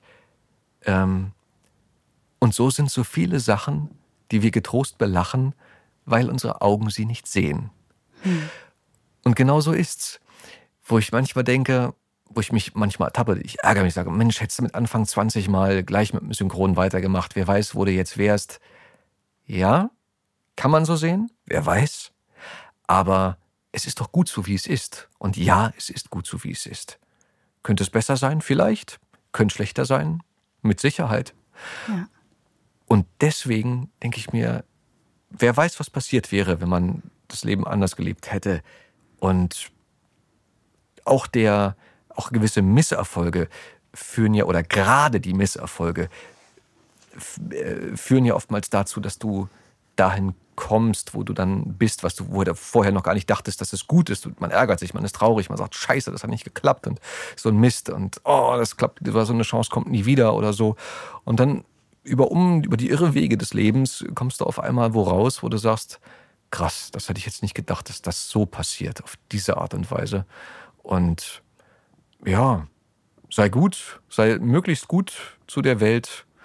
Ja, was ist gut, was ist schlecht, muss auch jeder für sich selber definieren, aber ähm, es zu versuchen, ab und zu mal vielleicht auch mal nachzugeben, auch wenn es mir sehr schwer fällt oftmals, aber dann mal zu sagen, so, und jetzt trete ich mal zurück oder ich bin noch mal, doch noch mal freundlich und gehe jemand, auf jemanden zu oder mhm. ich mag den zwar nicht, aber was weiß ich, ich halte ihm jetzt trotzdem mal die Tür auf oder ich frage trotzdem mal nach, wie es ihm geht und auf einmal entwickelt sich was ganz Tolles daraus, auch wenn man eigentlich gesagt hätte, der war so doof zu mir, zu dem bin ich nicht mehr nett. Es versuchen. Natürlich auch ja. nicht über die Maßen, aber bis zu einem gewissen Punkt, klar, probieren. Ja, ja. Sei gut zu der Welt und versuch Unbedingt. glücklich zu sein. Sehr schön. Robin Williams hat mal gesagt, Everybody is fighting a battle you know nothing about. Be kind always. Ja, auch ein großartiger Satz und ein großartiger Mann. Ja. Oh ja, was ein Typ. Eine letzte Frage. Hast du noch ähm, Pläne, Ziele, etwas, was du erreichen willst? Weil grundlegend ist dein Lebensmotto super. Gerade. Und ist ja auch äh, vielfältig. Aber gibt es noch irgendwas, wo du sagst, Na das würde dich jetzt noch reizen? Na klar. Du, die, die, die größte Herausforderung des Lebens steht äh, mir oder uns ja hoffentlich noch bevor. Und zwar eine Familie zu gründen, ein, mhm. ein neues Leben in die Welt zu setzen. Und das dann auch so gut hinzukriegen, dass es wiederum möglichst viel Positives bewirkt in dieser Welt. Das ist auf jeden Fall eins der, der größten Ziele, vor denen ich hm. jetzt schon wahnsinnig Respekt habe. Und das Zweite ist natürlich äh, ein Haus bauen und das dritte einen Baum pflanzen. Sehr gut. Mal gucken, was passiert. Ja. Mensch, mir hat das total Spaß gemacht. Mir auch. Mir auch, auch wenn ihr mich so wirklich so wahnsinnig kalt abge abgeholt habt hier. Ah, Ähm, vielen Dank für die Einblicke. ey, total gerne. Und ähm, jetzt bin ich natürlich umso neugieriger, was du mir denn mal erzählen wirst. Ich Das komme heißt, wieder. Wir müssen, dann, wir müssen dann gleich nochmal reden und mal Termine machen. Ja, willst du die Abmoderation machen oder soll das Marike machen? das macht oder? natürlich Marike, ist doch klar. Okay. Oh super, darauf bin ich gar nicht Oder weißt du was? Ich Warum finde macht Etem eigentlich. die nicht? Etem Ne? könnte die Ich finde auch. Etem muss die jetzt machen. Mit diesen Worten verabschieden wir uns, liebe Hörerschaft. Nee, äh, also, ihr könnt auf jeden Fall, also jetzt gilt das Wort der Hörerschaft. Äh, also, ihr könnt euch darauf gefasst machen, dass wir jetzt als nächste Episode Marike hier als Gästin haben werden. Ja. Da könnt ihr euch schon darauf freuen. Wir verabschieden uns. Ich danke Marike sehr, dass sie dieses Unterfangen durchgezogen hat. Ah, für sowas bin ich immer zu haben. Total geil. Total gut. Ich hoffe äh, und bitte um Vergebung, wenn ich dich so kalt erwischt habe. Es war ja nur eine Retourkutsche, Digga. Was, was soll ich dir da sagen? Irgendwie ist doch vollkommen in Ordnung, Mann. Man muss auch mal einstecken können. Aber ich glaube, er hat Spaß gehabt. Ja. Es klang so. Ja, ne? Ja. Auch wenn ich es jetzt nicht zugeben darf, aber ich glaube schon. Und, und, und äh, ja, bei einer derartigen Moderatorin kannst du es mir, glaube ich, gar nicht äh, übel nehmen. Ähm, ja, dann hoffen wir, dass es allen Spaß gemacht hat und dass es halt dir Spaß gemacht hat, Oskar. Hoffe, dass es dir Spaß gemacht Spaß hat, Marike. gemacht. Vielen Dank. Ich weiß nicht, ob wir diese Folge noch vor Neujahr oder als erste Folge dann Im neuen Jahr. im neuen Jahr wir gucken mal. Hm, Wir gucken mal. Vielleicht schaffen wir es ja zwischen den Jahren oder so. Mal gucken. Wir wollen mal noch nichts versprechen. Ja. Ansonsten könnten wir alles zusammen ein frohes Neues Ja. wünschen.